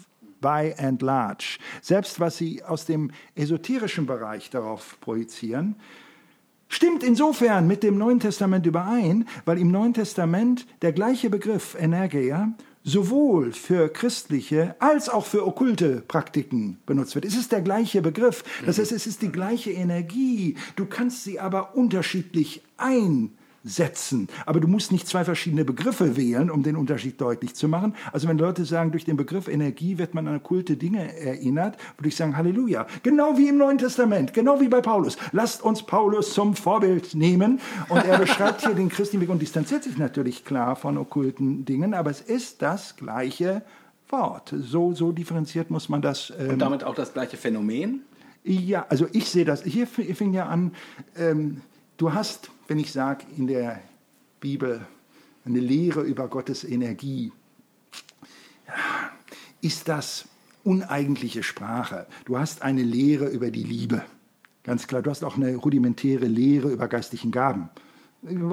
Paulus, du hast nicht kein Kapitel, wo 3. Korinther 4, Vers 27 bis 5, Vers 18 äh, Paulus schreibt, und nun kommen wir zum Höhepunkt der ganzen Darlegung, das ist Gottes Energie. Fünf mhm. Prinzipien sind wichtig, aber es muss einer zukünftigen Ausgabe in 2000 Jahren vorbehalten sein, das mal ausführlich, du weißt, was ich meine. Also nichts dergleichen, sondern es kommt das Wort, was ein eingeführtes Wort auch der griechischen Alterssprache war, äh, vor dem Neuen Testament natürlich nicht christlich gefasst, sondern es war einfach davon, es ist von Aristoteles gecoint worden, das lässt sich zeigen, der hat es wirklich erfunden, weil äh, das ist schön, er hat es nicht definiert, er hat versucht es zu definieren, ist daran gescheitert, auch sehr, sehr interessant.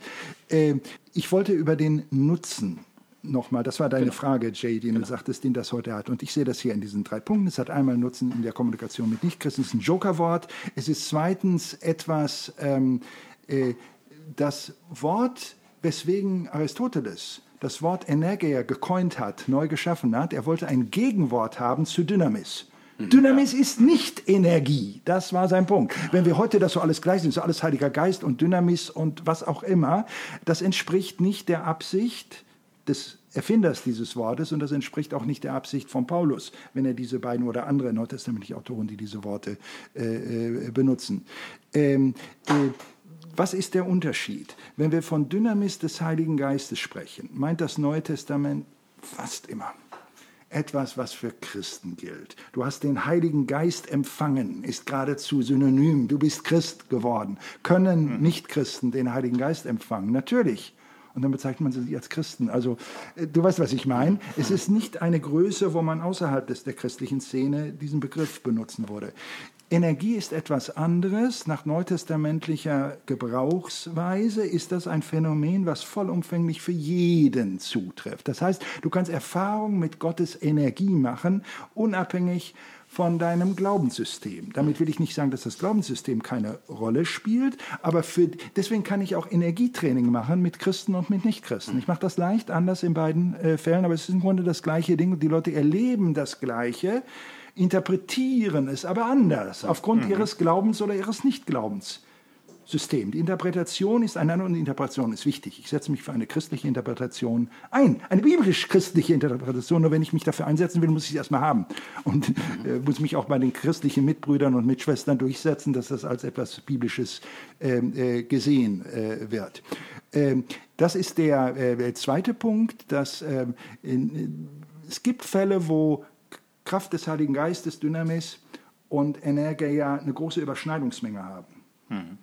Aber es geht auch auseinander. Das sind unterschiedliche Aspekte. Wir haben erstmal Schwierigkeiten zu verstehen, weil wir so trainiert sind, das alles als eine Sache zu sehen.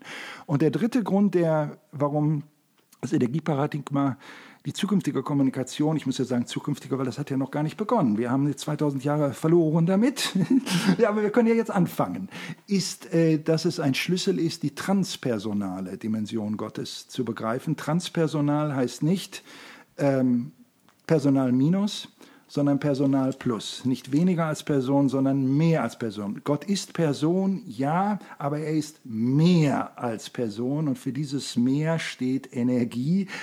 In Energie ist wirklich Gott, ist wirklich Gott, aber es geht über das Personale äh, hinaus.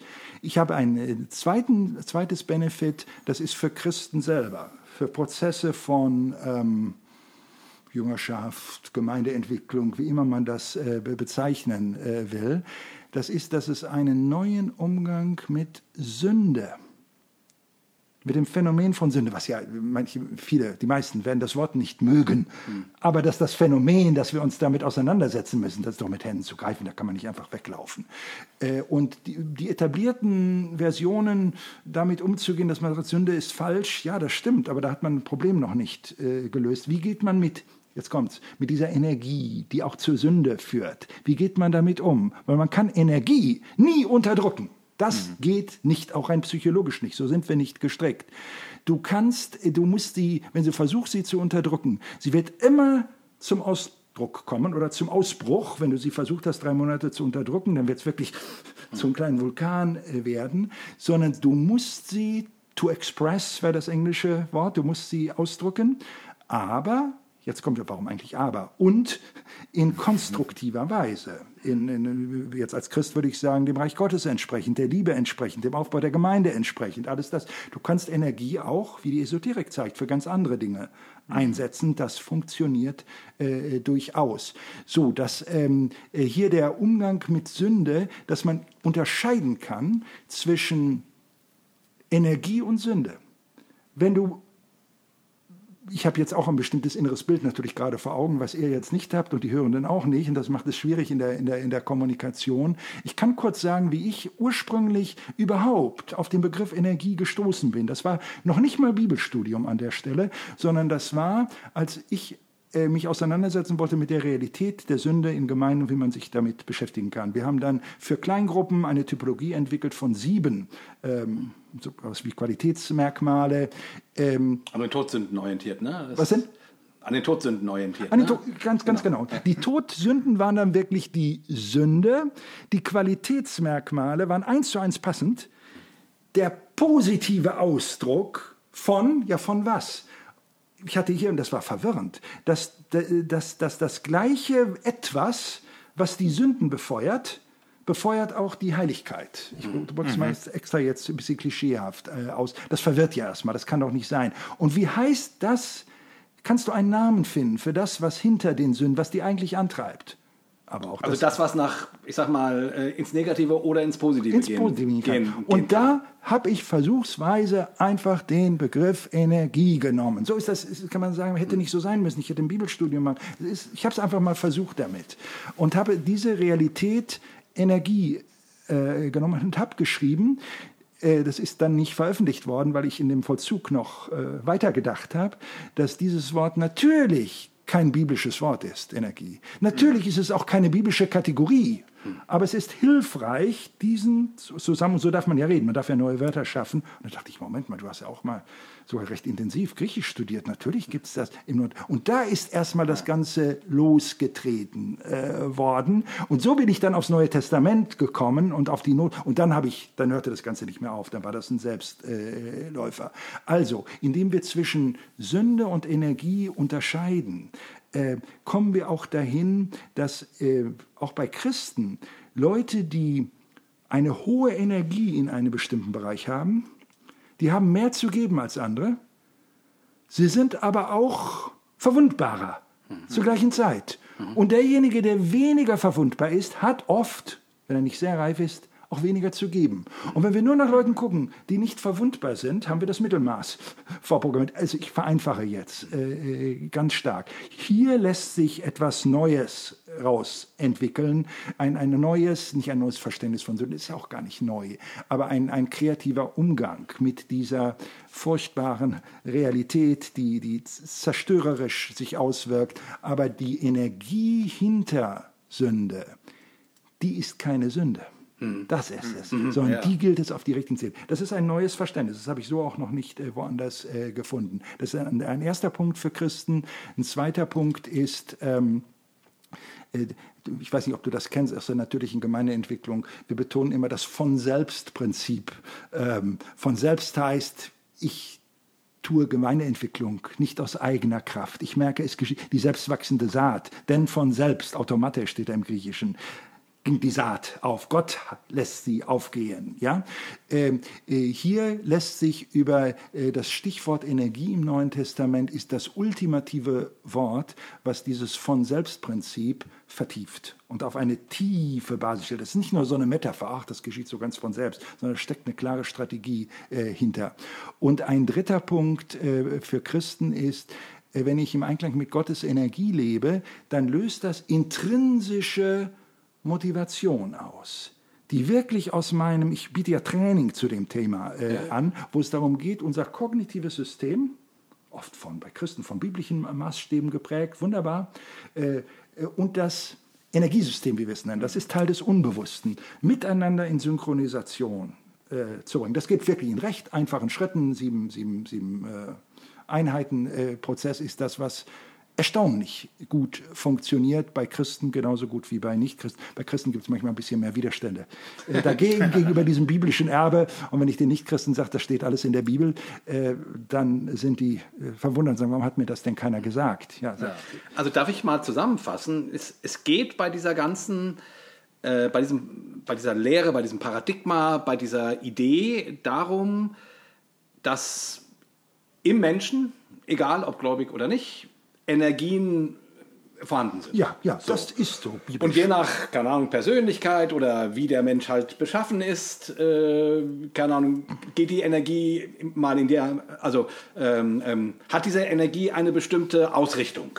So. Und die kann zum äh, Positiven oder zum Negativen gehen. Mhm. So, aber es ist, aber es, nicht jeder Mensch hat die gleiche Energie, Absolut. sondern es gibt unterschiedliche. Keine Ahnung, wahrscheinlich ist ein, hat ein Künstler eine andere Energie Absolut. wie ein Verwaltungsfachangestellter, jetzt nur mal so als Klischee gesagt, oder, oder ein, äh, oder ein Richter oder, oder so, ne? Also um, um das irgendwie so bildlich klar zu machen. Ähm, und bei diesen einzelnen Leuten, und das kennen wir ja auch, weil die Leute stolpern ja auch über unterschiedliche Dinge. Also, ne, also die, die, die also mir macht das insofern klar, wir predigen zwar immer über Sünde und das ist Sünde und das ist Sünde, aber es fallen ja alle gar nicht in die gleichen Sünden, sondern der eine hat die Neigung zum Geiz, der nächste hat die Neigung äh, zum Hochmut, der nächste und so weiter. Ne? Also äh, zur Gier äh, und so weiter. Also, also du willst damit sagen, die, die Schattenseite, äh, zur Schattenseite gibt es eine Lichtseite.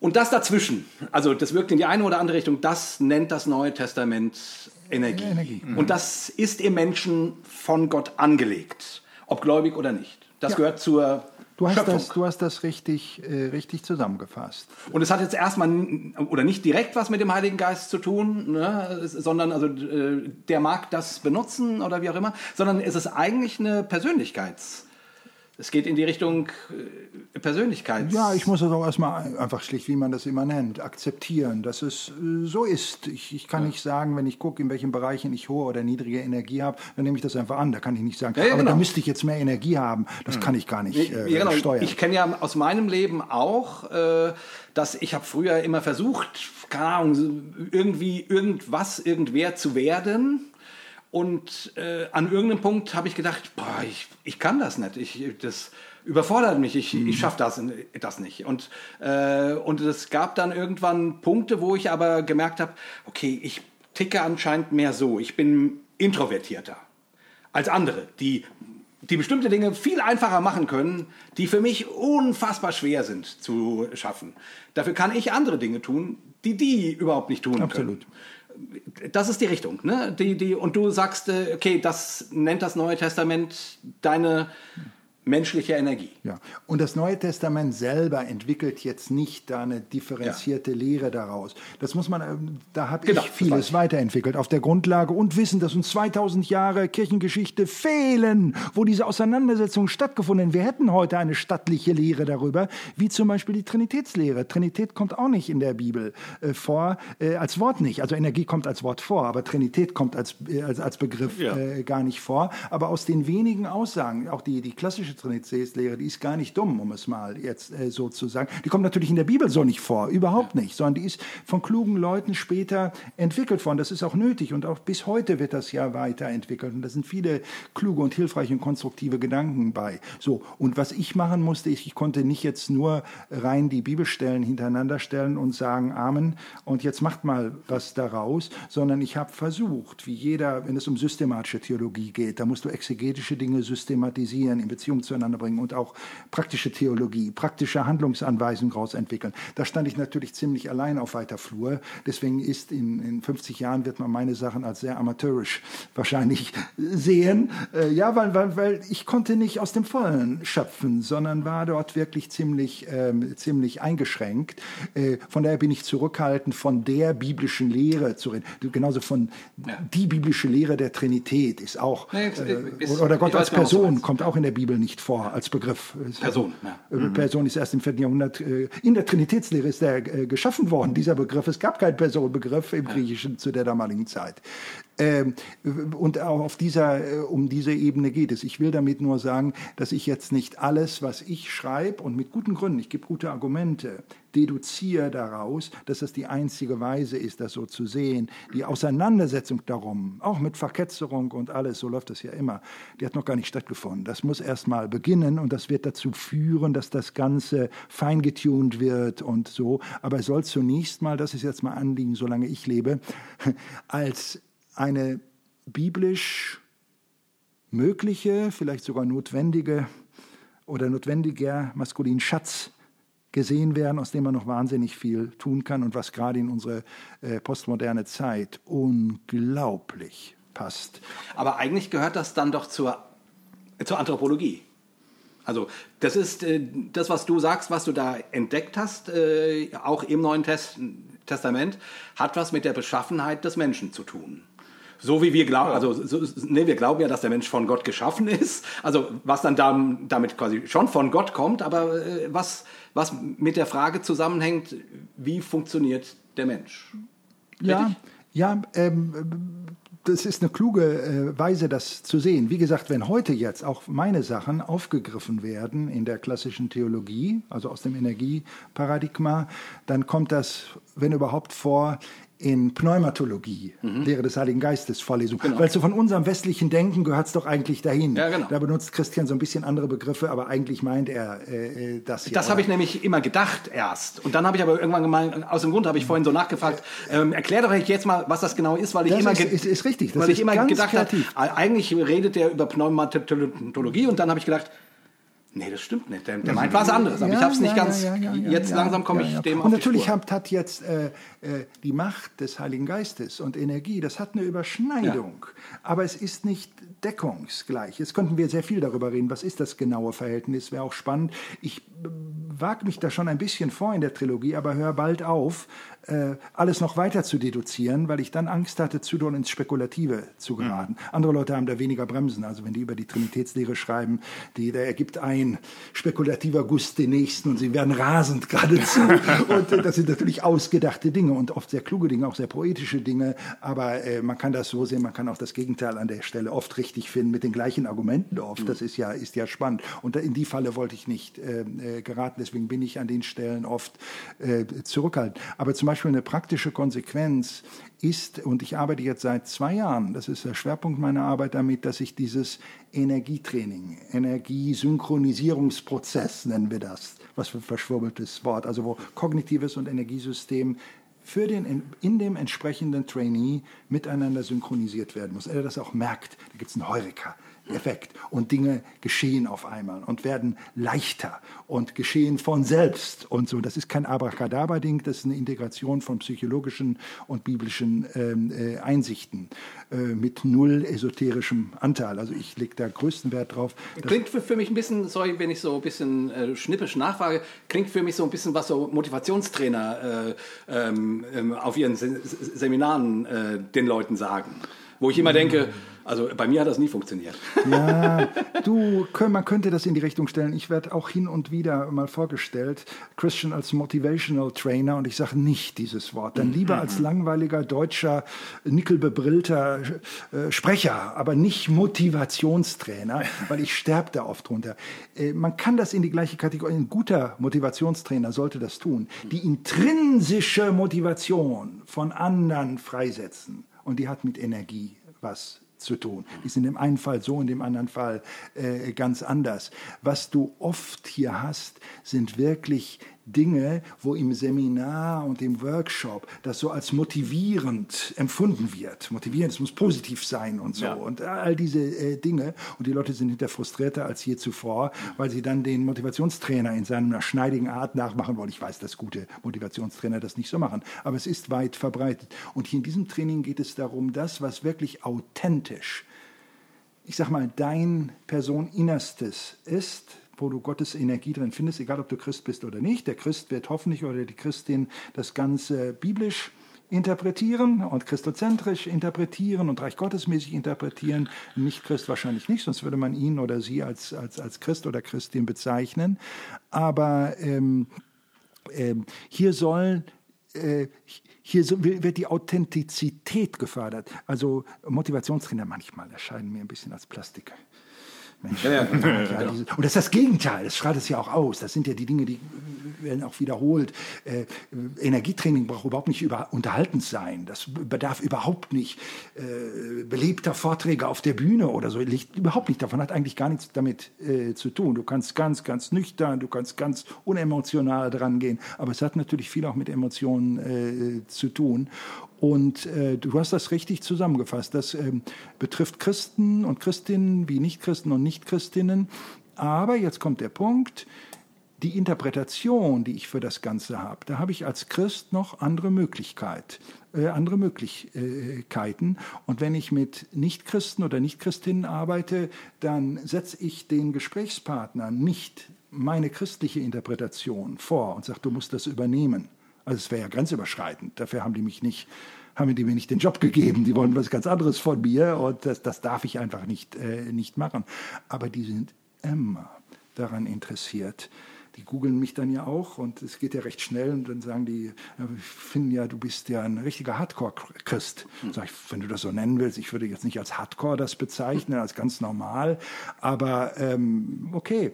Ja, er sagt, es erstaunt mich, du redest gar nicht äh, von Gott und von Jesus. Dann sage ich ja, wieso soll ich denn? Habt ihr mich doch nie zu beauftragt. Warum soll ich da auf einmal anfangen, davon zu reden? Er sagt, das, das wäre doch eigentlich interessant jetzt. Lass uns doch auch mal eine Einheit machen über Jesus Christus und Gottes Energie und äh, so spannendste äh, Gespräche. Äh, ich sage nicht, dass die alle Christen werden, das wäre auch komisch, aber sie kriegen Respekt vor dem christlichen Glauben. Es spricht sie an, es ist relevant für sie. Es ist nur so unbekannt und sie haben Gemeinden oft gar nie so erlebt. Sie haben Gemeinden oft als zurückweisend erlebt, wenn jemand dort mit Energie kam und natürlich in esoterischen Bahnen. Aber das Christentum hat dort nichts geboten. Was sollten die denn machen, die armen Kerle? Ihre Erkenntnis unterdrücken. Leute wie, wie Spinoza zum Beispiel, das ja. war ja, äh, der war ja kein Christ, war Jude, äh, aber ähm, äh, der ist wirklich zum Pantheisten geworden.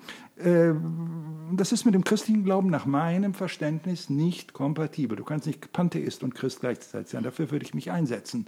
Aber äh, wie hat denn seine christliche Umgebung in Holland auf ihn reagiert? Ihm blieb doch gar keine andere Möglichkeit. Als ich auch, auch aus der Synagoge ist er ja ausgetreten und, und auch rausgeworfen worden mit Flüchen und dergleichen mehr. Hm. Schrecklich. Das Ganze hätte ganz anders laufen können, wenn man dieses biblische Paradigma zur Verfügung gehabt hätte. Hm. Und so habe ich viele Sachen kirchengeschichtlich studiert Viele Splits in äh, Kirchen sind, das wird dann später gesagt, das ist aufgrund der charismatischen Frage oder was äh, kommt.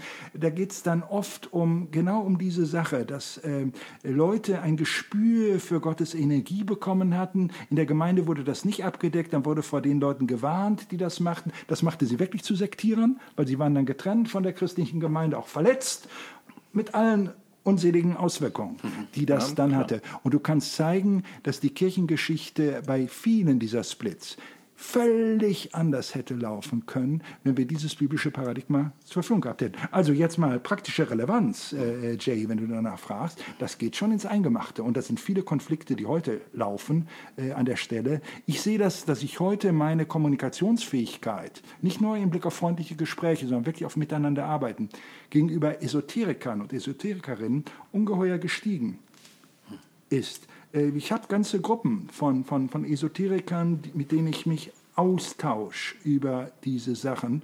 Und wir fangen immer an, über den transpersonalen Gott zu sprechen. Da ähm, empfindet jeder, da sagen die, ja, wir sitzen da doch eigentlich im gleichen Boot, was das Transpersonale angeht. Du nennst das Gott, wir würden das als Energie bezeichnen, aber wir, wir referieren doch, referenzieren doch die gleiche äh, Sache. Und da sagte einer mal neulich, aber ist das denn, ähm, du bist ja Christ, wenn es um Jesus Christus geht, denkst du, wir sitzen dann immer noch in einem Boot? Und dann sagte ich eine kluge Frage. Ich kenne euch jetzt nicht gut genug, Deswegen sollte ich dazu gar nichts sagen. Aber das wenige, was ich verstanden habe, ist, wenn es um Jesus Christus geht, nein. Ich würde sagen, so verstehe ich es derzeit, da sitzen wir nicht in einem Boot. Ja, dann lass uns das doch auf die Tagesordnung setzen. Jesus Christus und Gottes Energie. Und dann reden wir darüber. So läuft's doch. So läuft's doch ab. Fantastisch. Ich, ich fühle mich so bescheiden und, und, und beschämt, dass das alles stattfindet. Das hatte ich mir nicht zu träumen gewagt, dass Esoteriker mir die Bude einlaufen und ich über Jesus Christus und Gottes Energie mit ihnen äh, reden muss, darf, auch natürlich möchte, aber ich dränge mich da nicht mit auf. Weil das Wort jetzt, äh, glaube ich, schon zwei oder dreimal äh, fiel, ne? der, der transpersonale äh, Gott. Und weil ich das auch äh, sehr schön fand, äh, auch in, in anderen Talks, die ich von dir gehört habe, auch in dem Buch, kannst du das nochmal so kurz ein bisschen skizzieren, was du damit meinst? Ne? Das hast du ja eben schon kurz gesagt, Gott ist nicht äh, weniger als Person, sondern, mhm. sondern mehr.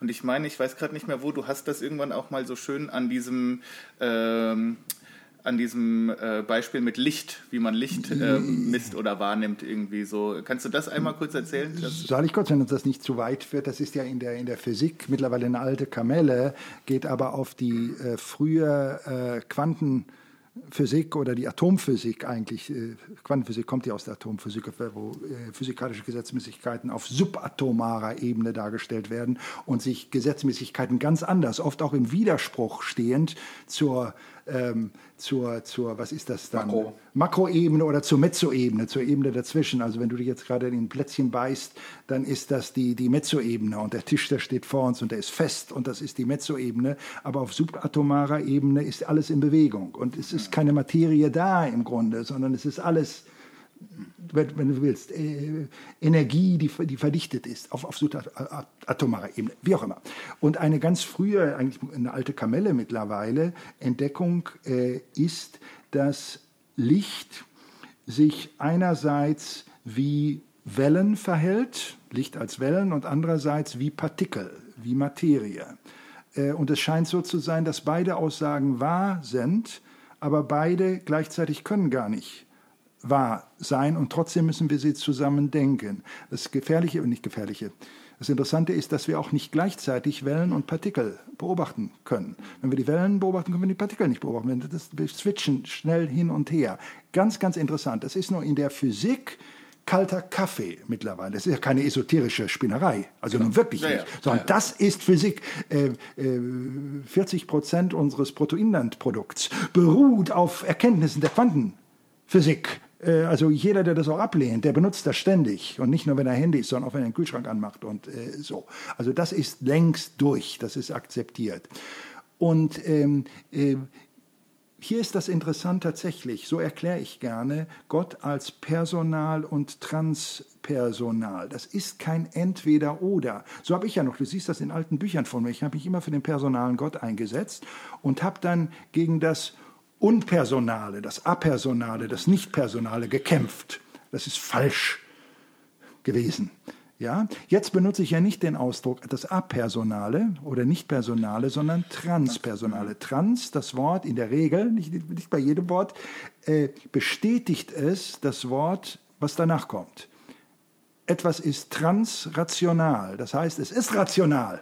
Und es ist gleichzeitig mehr, im Unterschied zu irrational. Ja. Es ist transpersonal, es ist personal, sonst macht der Begriff keinen Sinn. Es ist nicht, nicht personal, aber es ist mehr als das. Und wenn wir das erstmal begriffen haben, dann müssen wir gegen das Transpersonale gar nicht kämpfen, weil da ist das Personale ja eigentlich schon drin. Ja. Ist das schon drin und es ist noch mehr drin. Und nur so macht es ja Sinn, Gott zu begreifen. Wenn wir Gott auf das Personsein reduzieren würden, also Jay und äh, Marco, ihr seid beide Personen, ich bin eine Person. Es ergibt sich doch von selbst, dass Gott mehr ist. Auch jetzt ist es schon komisch, dass wir hier auch zu dritt gerade noch sitzen. Also da würden wir wirklich Gott nach unserem Bilde äh, bauen. Das geht ja überhaupt nicht, sondern er ist, ist mehr. Und dieses Mehr erleben wir als Christinnen und Christen, zum Beispiel, wenn immer wir sprechen, auch von Gott in mir oder Christus in mir. Das ist ja keine personale Sprache. Ich sage das immer extra so salopp. Der einzige Mensch, der Gott in personaler Weise in sich gespürt hat, war Maria, die hm. Mutter ja. Jesu. Dann hat sie ihn zur Welt gebracht, so richtig. Äh, wir anderen, äh, das, äh, die personale Sprache ist da schwierig, weil wir stellen uns ja nicht einen kleinen Jesus in uns vor, sondern da ist die Dimension Energie, vielleicht auch Geist ist, aber Geist legen wir auch Wert darauf, dass es eine Person ist. Ja. Ich will das gar nicht jetzt kommentieren, weil wir haben ja gesagt, über das Thema reden wir jetzt nicht ausführlich. Ähm, aber auch das Energiethema hat mit dem Trinitätsthema eine Menge zu tun und kann, kann dem auch noch eine ganz vertiefte Dimension geben. Etwas, was damals in wie hieß der Ort? Nordhelle. Nordhelle, Nordhelle, ja. Äh, als wir uns da trafen, da wusste ich davon natürlich rein gar nichts. Das liegt da ganz weit davon, aber das wird spannend sein, das miteinander in Be äh, Beziehung zu setzen. Was ich sagen will, ist die ganze mystische Tradition, die redet ja stärker vom Gott in mir als vom Gott, der mir gegenübersteht. Beides. Es ist wieder ein mhm. Trans. Genau. Äh, ist mir gleichzeitig gegenüber, Licht und äh, Partikel und Wellen. Beides gleichzeitig. Aber es ist schlecht, beides in einem, so ist unsere Sprache nicht gestrickt, dass wir das in einen was wir als logisch befriedigend empfinden, äh, äh, ein, solches Konstrukt äh, zusammenfassen können. Und trotzdem müssen wir davon ausgehen, dass es das beides ist. So, und wenn da mal Leute ihre, auch von den äh, Zuhörenden jetzt, ähm, ihre Skepsis ablegen und nicht Transpersonal gleich mit Nonpersonal, sächlich übersetzen, sondern mit Personal und mehr. Ja. Dann ist doch nichts Bedrohliches darin. Das ist doch schön, dass es über das Personale noch was weiteres gibt, äh, äh, was wir in Gott sehen können. Und es ist ja auch oft so, ich weiß, ich habe ähm, meine to Tochter zum, zum Beispiel, die hat totale Schwierigkeiten mit einer personalen Gottesvorstellung. Ja. So, also die, die, die hat sich irgendwie, äh, ich weiß gar nicht, was sie heute sagen würde, ob sie Atheistin ist oder ähm, Agnostikerin. Ähm, ähm, aber in unseren Ges Gesprächen und so, da, da kam irgendwann relativ deutlich raus, also dass diese personale Vorstellung, da ist jemand, der guckt auf mich herunter und vor dem äh, muss, also, also sprich, der, der beurteilt alles, was ich tue. Da hat sie gesagt, das ist doch irgendwie eine, in ihren Augen ist das eine Kindergartenvorstellung äh, von Gott. So. Also wenn es Gott gibt, dann, dann, dann kann das doch nicht sein. Nun, gleichzeitig ist für ganz viele Menschen, äh, die gehen komplett auf in so einer ganz personalen, also mein Papa, mein Papa im Himmel, mhm. da fühle ich mich geborgen. Mhm. Vater, wenn ich dich, so, ne? Und, ja. und da ist dieses Personale alles. Und ich habe dann schon ganz oft gedacht, ja, wie bringe ich euch beide denn miteinander ins Gespräch? Das geht ja gar nicht, weil äh, sobald der eine anfängt zu reden, ähm, schaltet meine Tochter ab. Und auch hier wieder, äh, deswegen liebe ich die, die Trinität so, weil ich sozusagen eben dieses Mehr darin abgebildet sehe, in diesem Modell über Gott nachzudenken. Also dieses, äh, dass dieses, ähm, also nicht nur Papa, das ist ja gar nicht schlimm, das ist ja schön, ne, wenn jemand das so kann. Äh, äh, ne? Aber dieses Mehr und irgendwie denke ich immer, also gerade heutzutage, wo die Menschen sich so in so ausdifferenzieren in ihrer Weltwahrnehmung, in der Art, wie sie übers äh, Leben denken und damit natürlich auch über Gott denken, da denke ich, da habe ich immer wieder gedacht, ja, ähm, Meiner Tochter würde es helfen, keine Ahnung, irgendwo in eine Meditationsgruppe zu gehen, wo kein Gebet ges gesprochen wird. Mhm, und wenn man sagen würde, äh, ja, hier in der Kirche äh, und, und, wo sie nicht angepredigt wird, so nach dem Motto, ähm, und am Ende musst du aber äh, Gott in der und der personalen Kategorie denken. Ich würde ja, genau wie du, immer noch sagen, ja, ja, die wollen wir nicht rausnehmen. Die gehört dazu. Aber wie, man kann jemand doch mal einen Anfahrtsweg lassen, den ja die, die, die, die christlich-hebräische Gottesvorstellung mit sich bringt. Äh, Yahweh, also JHWH, also die, die, die, in, in, da steckt ja schon dieses Meer drinne. Äh, man darf den Namen nicht sagen. Ja, warum denn nicht? Äh, ähm, ähm, weil, weil, weil man Gott nicht zu klein machen will. Mhm. Weil Gott immer mehr sein muss, äh, als man, weil man ihn nicht zu fassen kriegen darf. Mhm. So, ne? Das ist ja zumindest ein, ein Gedanke, der damit drin steckt. Äh, Jay, um jetzt nur das mal kurz, du hast das jetzt auf deine Tochter bezogen. Ja. ist ja immer schwierig, über dritte oder vierte in einem Raum zu sprechen, wenn, aber ich kenne ja deine Tochter äh, gar nicht. Aber was du äh, erzählt hattest, ich würde das gerade so weiterführen, von allen Erfahrungen, die ich damit gemacht habe, in Zukunft das auch zu projizieren. Wenn jemandem der Raum gegeben wird, dann ganz sich auf das über das Personale hinausgehend, was diese Person vielleicht dann als Non-Personal empfindet. Weil ja. Transpersonal wäre ja schon die Integration, Hegels genau. dritte Stufe. Äh, äh, und das als nächste Stufe ganz zu sehen, geradezu auch als Negation erstmal Genau. äh, des Ersten. Also das dreifach aufgehoben sein, das ist noch nicht da. Aber die Wahrscheinlichkeit, dass es dazu kommt, dass man auch aus, aus einer solchen Phase, wenn das auch gut äh, begleitet ist und als, als normale und nicht angstbesetzte Sache gesehen wird, dass man nach einiger Zeit in das Non-Personal, das benutze ich bewusst den Begriff Non, weil für die Person ist es dann ein Non, für mich wäre es immer ein Trans. Ja. Deswegen bin ich da unscharf in meiner, äh, in meiner eigenen Wortwahl. Äh, dass diese Person irgendwann sagt, so, und jetzt will ich von diesem Standpunkt nochmal gucken, was bietet das Personale noch spezifisch drin. Das habe ich jetzt erlebt, das habe ich schon, das das Transpersonale oder das Non-Personale. Und da kommst du ja auf wichtige Dinge, wichtige Dinge des christlichen Glaubens. Und die Bereitschaft, sich dann damit auseinanderzusetzen, wird natürlich signifikant größer und nicht kleiner, wenn man eine Chance hatte, das, was zunächst mal der nächste Schritt für einen war, auch wirklich äh, ausleben zu können. Und das gleiche vice versa. Ne? Menschen, die mit einem sehr personalen Absolut. Gottesverständnis groß geworden sind, aufgewachsen sind, das in ihrem Glauben eine Riesenrolle spielt, denen könnte es mal gut tun, keine Ahnung, äh, in, in den Sonnenuntergang zu äh, schauen Sicher. und nicht als erstes mein Papa zu denken, sondern mal diese, diese Meer nachzuspüren, was darin spürbar ist. Ja, jetzt dürfen wir natürlich müssen wir vorsichtig sein. Das meinst du ja auch ganz sicher nicht, dass wir jetzt diese Mehr-Papa-Sprache. die Nein, nein, nein, nein. Ich, ich, will das ist, nicht, ich will das gar nicht lächerlich machen und ich will das auch nicht äh, negieren. Ich merke nur, dass, äh, also, und ich meine, Jesus hat so von Gott gesprochen. Also Ja, der, ja. nur um das auch ganz klar zu machen, ist äh, nicht, dass mir Leute sagen, ich, äh, aber Jesus hat doch äh, ähm, Abba gesagt und mein Vater und so. Ja, ja, ja, ja. Ich will gar nichts dagegen sagen, dass man Gott Vater nennen ähm, kann und darf und dass Ja, das sogar wichtig ist, dass, dass da wichtige äh, Dinge dr drinne stecken. Ich wollte einfach nur dafür werben, dass auch hier äh, ein, ein Potenzial da ist, äh, darüber nachzudenken und Gott auf einer Ebene zu erfahren, die du jetzt mit diesem Transpersonal Ja. beschreibst. Und wir müssen jetzt eins dazu sehen, ob wir jetzt einen hochabstrakten Begriff wie Transpersonal benutzen oder einen sehr plastischen Begriff wie Vater oder Papa oder Papi. All das sind an sich Bilder von Gott. Da ist nicht eins zu eins zwischen dem Begriff. Also ganz sicher dürfen wir nicht von ausgehen, auch wenn wir den Begriff Person benutzen. Ich denke jetzt nach, wie, wie Jay ist und projiziere das auf Gott. Das tun wir ja immer. Dann ist dann, da dann Gott auch, ähm, wie auch immer, ich will nicht mich da äh, weiter äh, drüber auslassen.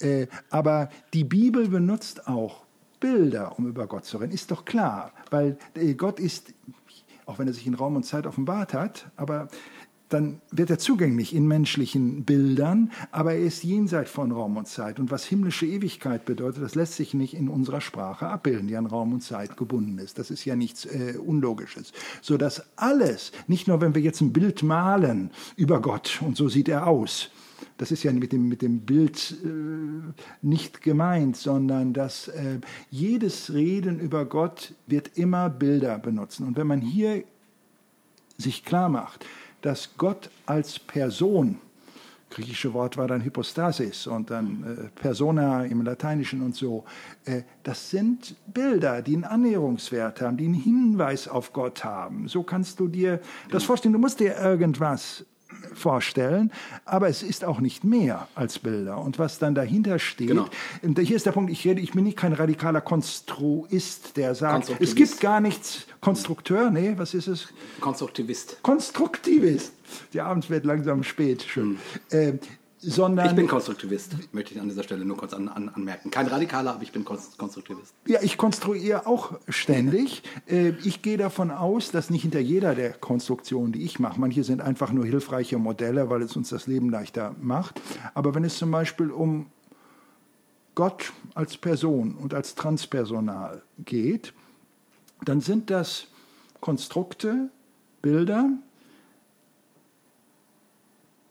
als Zeigefinger auf eine Realität, Das würden die, Ratio, äh, die, die radikalen Konstruktivisten ja nicht dem zustimmen, mhm. die dahinter real wirklich steht. Wir kommen aber mit unseren Worten und unseren Bildern nicht dicht daran, als sie zu benutzen. Wir müssen diese Pointer äh, darauf haben. Und wenn wir uns klar machen, dass das auch für äh, biblische Bilder gilt, also Jesus als, als Hirte, natürlich ist auch gemeint als Bild wir meinen doch nicht, dass er da, oder Lamm, noch schlimmer, wenn du die jetzt, äh, weißt du, was ich meine? Oder, ja, äh, ich will da gar nicht äh, weitergehen. Natürlich ist es, das ist als Bilder gemeint, weil wir das als Menschen äh, brauchen. Und als nicht radikaler Konstruktivist äh, gehe ich davon aus, dass alle diese Konstrukte, die es sind, ontologische Realität referenzieren. Die steht wirklich dahinter. Ich glaube nicht nur an ein Konstrukt, sondern ich glaube wirklich an Gott, aber ich muss in Konstrukten über ihn reden. Ja, genau.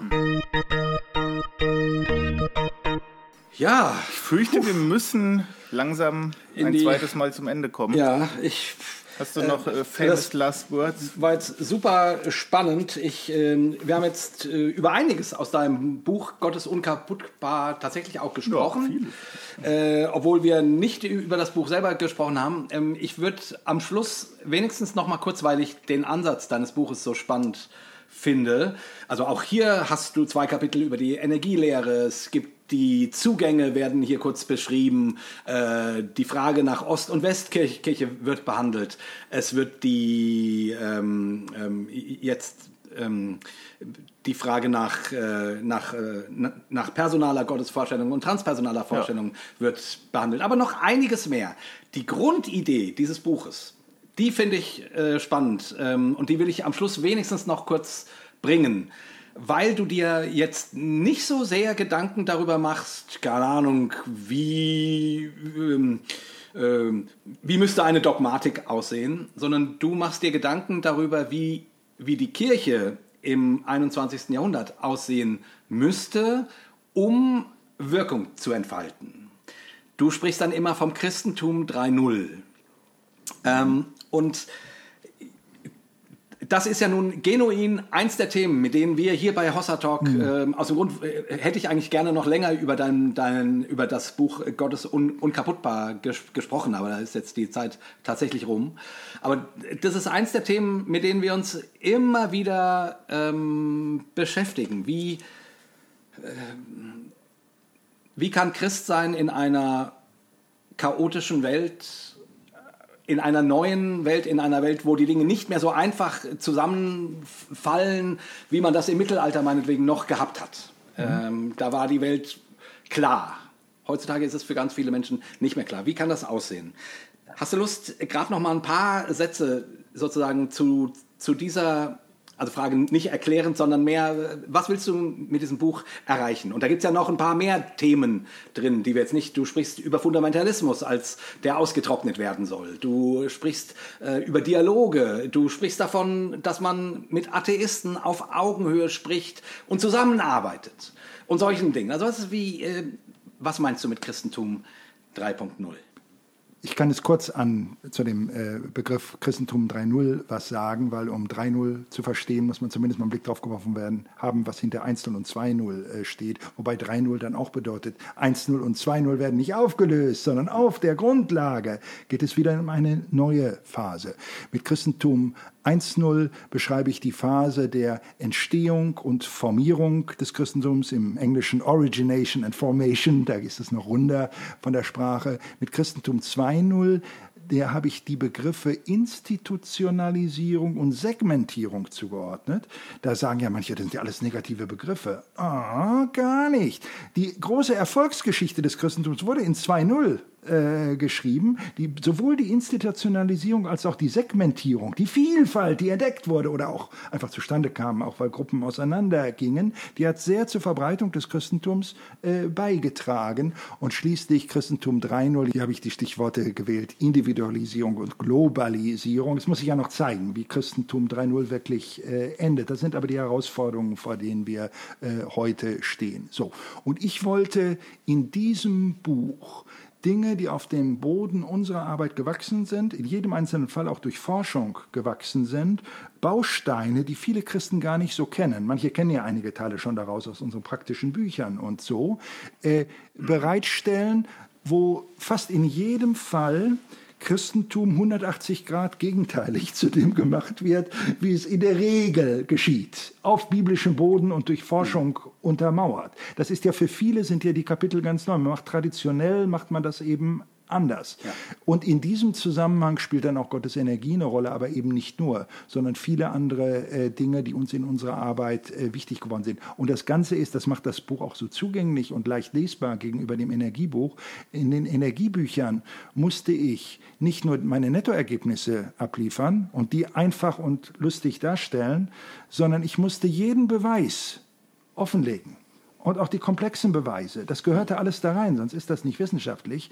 Hier habe ich mich einfach darauf beschränkt, die Nettoergebnisse zu bringen. Mhm. Ich mache an anderen Stellen, bringe ich ja den Weg äh, dahin und das macht das erstmal zugänglich und der, die Hoffnung war dahinter, wenn jemand da anbeißt, dass er sich auch an der einen oder anderen Stelle vertiefen kann in das, was wir äh, sonst äh, dargestellt äh, haben. Aber das sind alles Paradigmen die, äh, und praktische praktische Intervention. Das sind alles Dinge, die ich umsetzen kann. Da muss ich auch kein Pastor oder keine Pastorin für sein. Das kann ich heute anfangen, unmittelbar umzusetzen in meiner Umgebung. Da kann mich auch keiner daran hindern in einer freien Welt.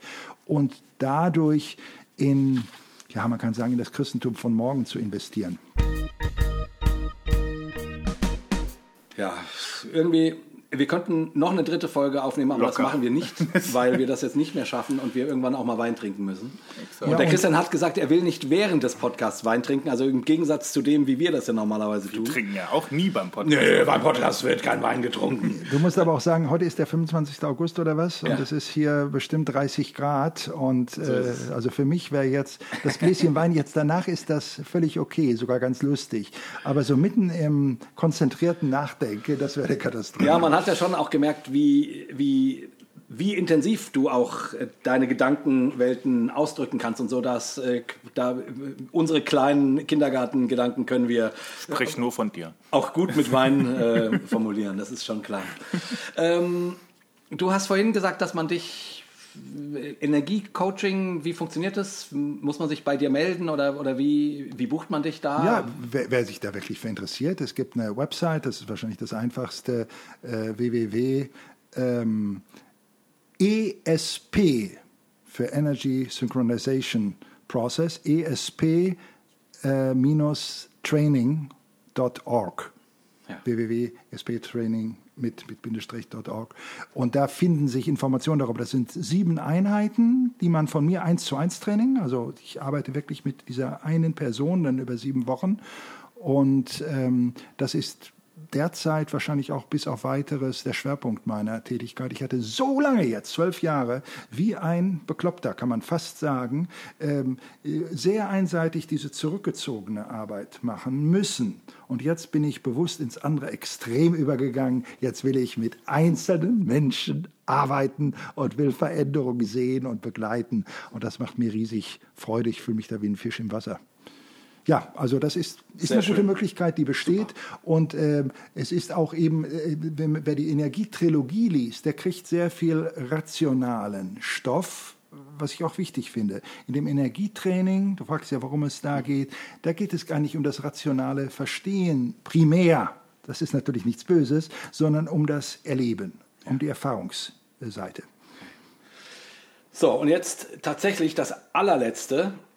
Ich hast du, ich meine, du, du weißt ja, unsere, unsere Hörerschaft ist, kommt, mm, kommt in der Regel so aus dem progressiven, postevangelikalen Flügel. Wir haben auch ein paar, paar konservative Hörer, wir haben auch Atheisten, die uns zuhören und so weiter. Was würdest, aber jetzt mal, ich denke, das Gros ist so progressiv, postevangelikal. Was ist deine, äh, hast du irgendeine, irgendeine Botschaft, eine, ein paar Gedanken, die du dieser Art von Gläubigkeit, diesen Menschen, die auf diesem Weg sind, irgendwie noch mitgeben möchtest am Schluss unseres langen Gesprächs ähm, aus deiner langen Erfahrung als Coach und Gemeindeaufbau und Energieentwickler. Ja, natürlich würde ich gerne, wenn das möglich wäre, ist natürlich nicht möglich, statt jetzt einfach das Stichwort postevangelikal zu haben und sagen, jetzt rede ich zu dieser Gruppe. Die sind ja auch alle so unterschiedlich, Ja, so total. unterschiedlich geprägt. Das wissen Also. wir ja alle.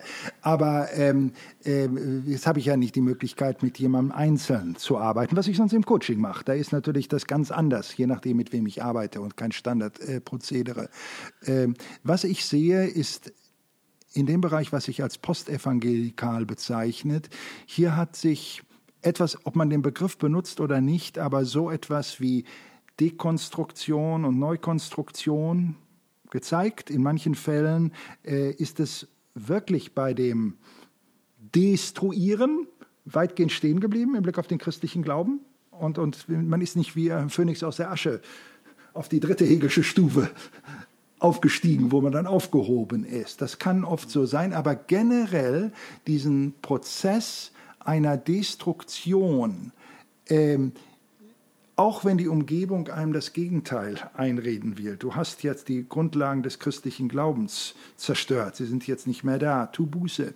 Äh, dass man weiß, das war ein notwendiger Prozess. Man darf nur nicht in diesem Prozess stehen bleiben und stecken bleiben. Natürlich gibt's das auch. Erlebt ihr doch und ich auch ganz viel, dass Menschen, die mal glühende Christinnen und Christen waren, äh, nach ihrem Destruktions- oder Dekonstruktionsprozess, wie sie es äh, nennen, ähm, frustrierte, zynische, ähm, ja, Äh, Menschen, die nur noch, nur noch Spott haben, oft erklärbar von dem, was sie erlebt haben. Aber da dürfen wir doch nicht stehen bleiben, egal was wir erlebt haben. Das ist nicht heil, das ist dann nicht äh, gesund. Da muss man weiter äh, dran arbeiten und das Ganze ist ja möglich. Und das soll doch gerade ein Postevangelikalismus ausmachen, dass der Glaube nicht einmal statisch eingefroren wird auf einer bestimmten Ebene, bewegungslos, sondern dass es weitergeht und weitergeht und dass es durch Bergen oder durch Täler und über Berge geht,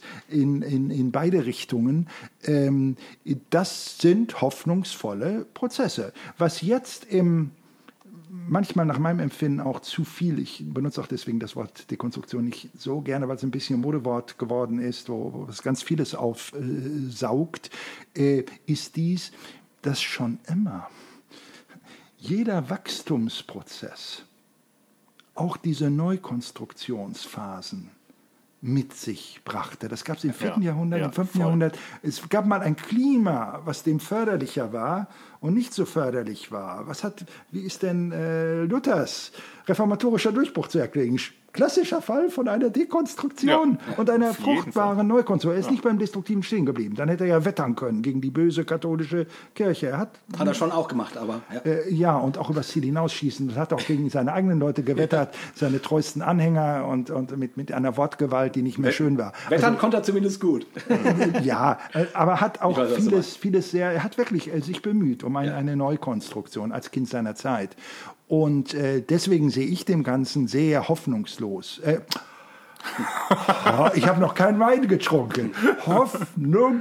Hoffnungsvoll entgegen, nicht hoffnungslos. So würden das manche andere sehen. Ich habe da, da auch Schwierigkeiten mit, dieses, äh, wenn sich jemand um eine Neukonstruktion seines Glaubens bemüht und die Umgebung gleich negativ und skeptisch darauf reagiert, da machen die wirklich was kaputt. Das ist zerstörerisch. Das, sage ich jetzt mal extra, kann diabolisch sein dann wirst du in eine Krise reingesperrt, aus der du am Ende gar nicht mehr rauskommst. Aber diesen Prozess zu begleiten in einer konstruktiven Weise, wo du deinen Zweifel zulassen kannst und wo ähm, Luther hat das ja selbst mal formuliert, um, um, um Pastor zu werden, ähm, sollten drei Kriterien erfüllt sein. Das eine war äh, Oratio, Gebet, das andere war Meditatio, Meditation und das dritt- dritte Temptatio, die Anfechtung. Wenn du nicht durch Anfechtung gegangen bist, studiere keine Theologie. Du wirst es nicht gut machen, denn du wirst, wirst dich immer bedroht fühlen, von, dass, dass deine Sicherheit in Frage gestellt wird. Wenn du aber mal da durchgekommen bist, die Sicherheit wurde in Frage gestellt, der Boden unter den Füßen ging weg und es baute sich wieder was Neues an, dann kannst du souverän damit umgehen. Und das würde ich äh, von der Christenheit erwarten, äh, wenn es darum geht, Menschen, die durch so eine Neukonstruktionsphase gehen, dann auch hilfreich zu begleiten. Super. Ja, sehr, sehr gut. Ja, ich äh, würde sagen, wenn ihr das zum Einschlafen gehört habt, dann werdet ihr jetzt gleich wieder wach, denn wir beenden auch diese Folge.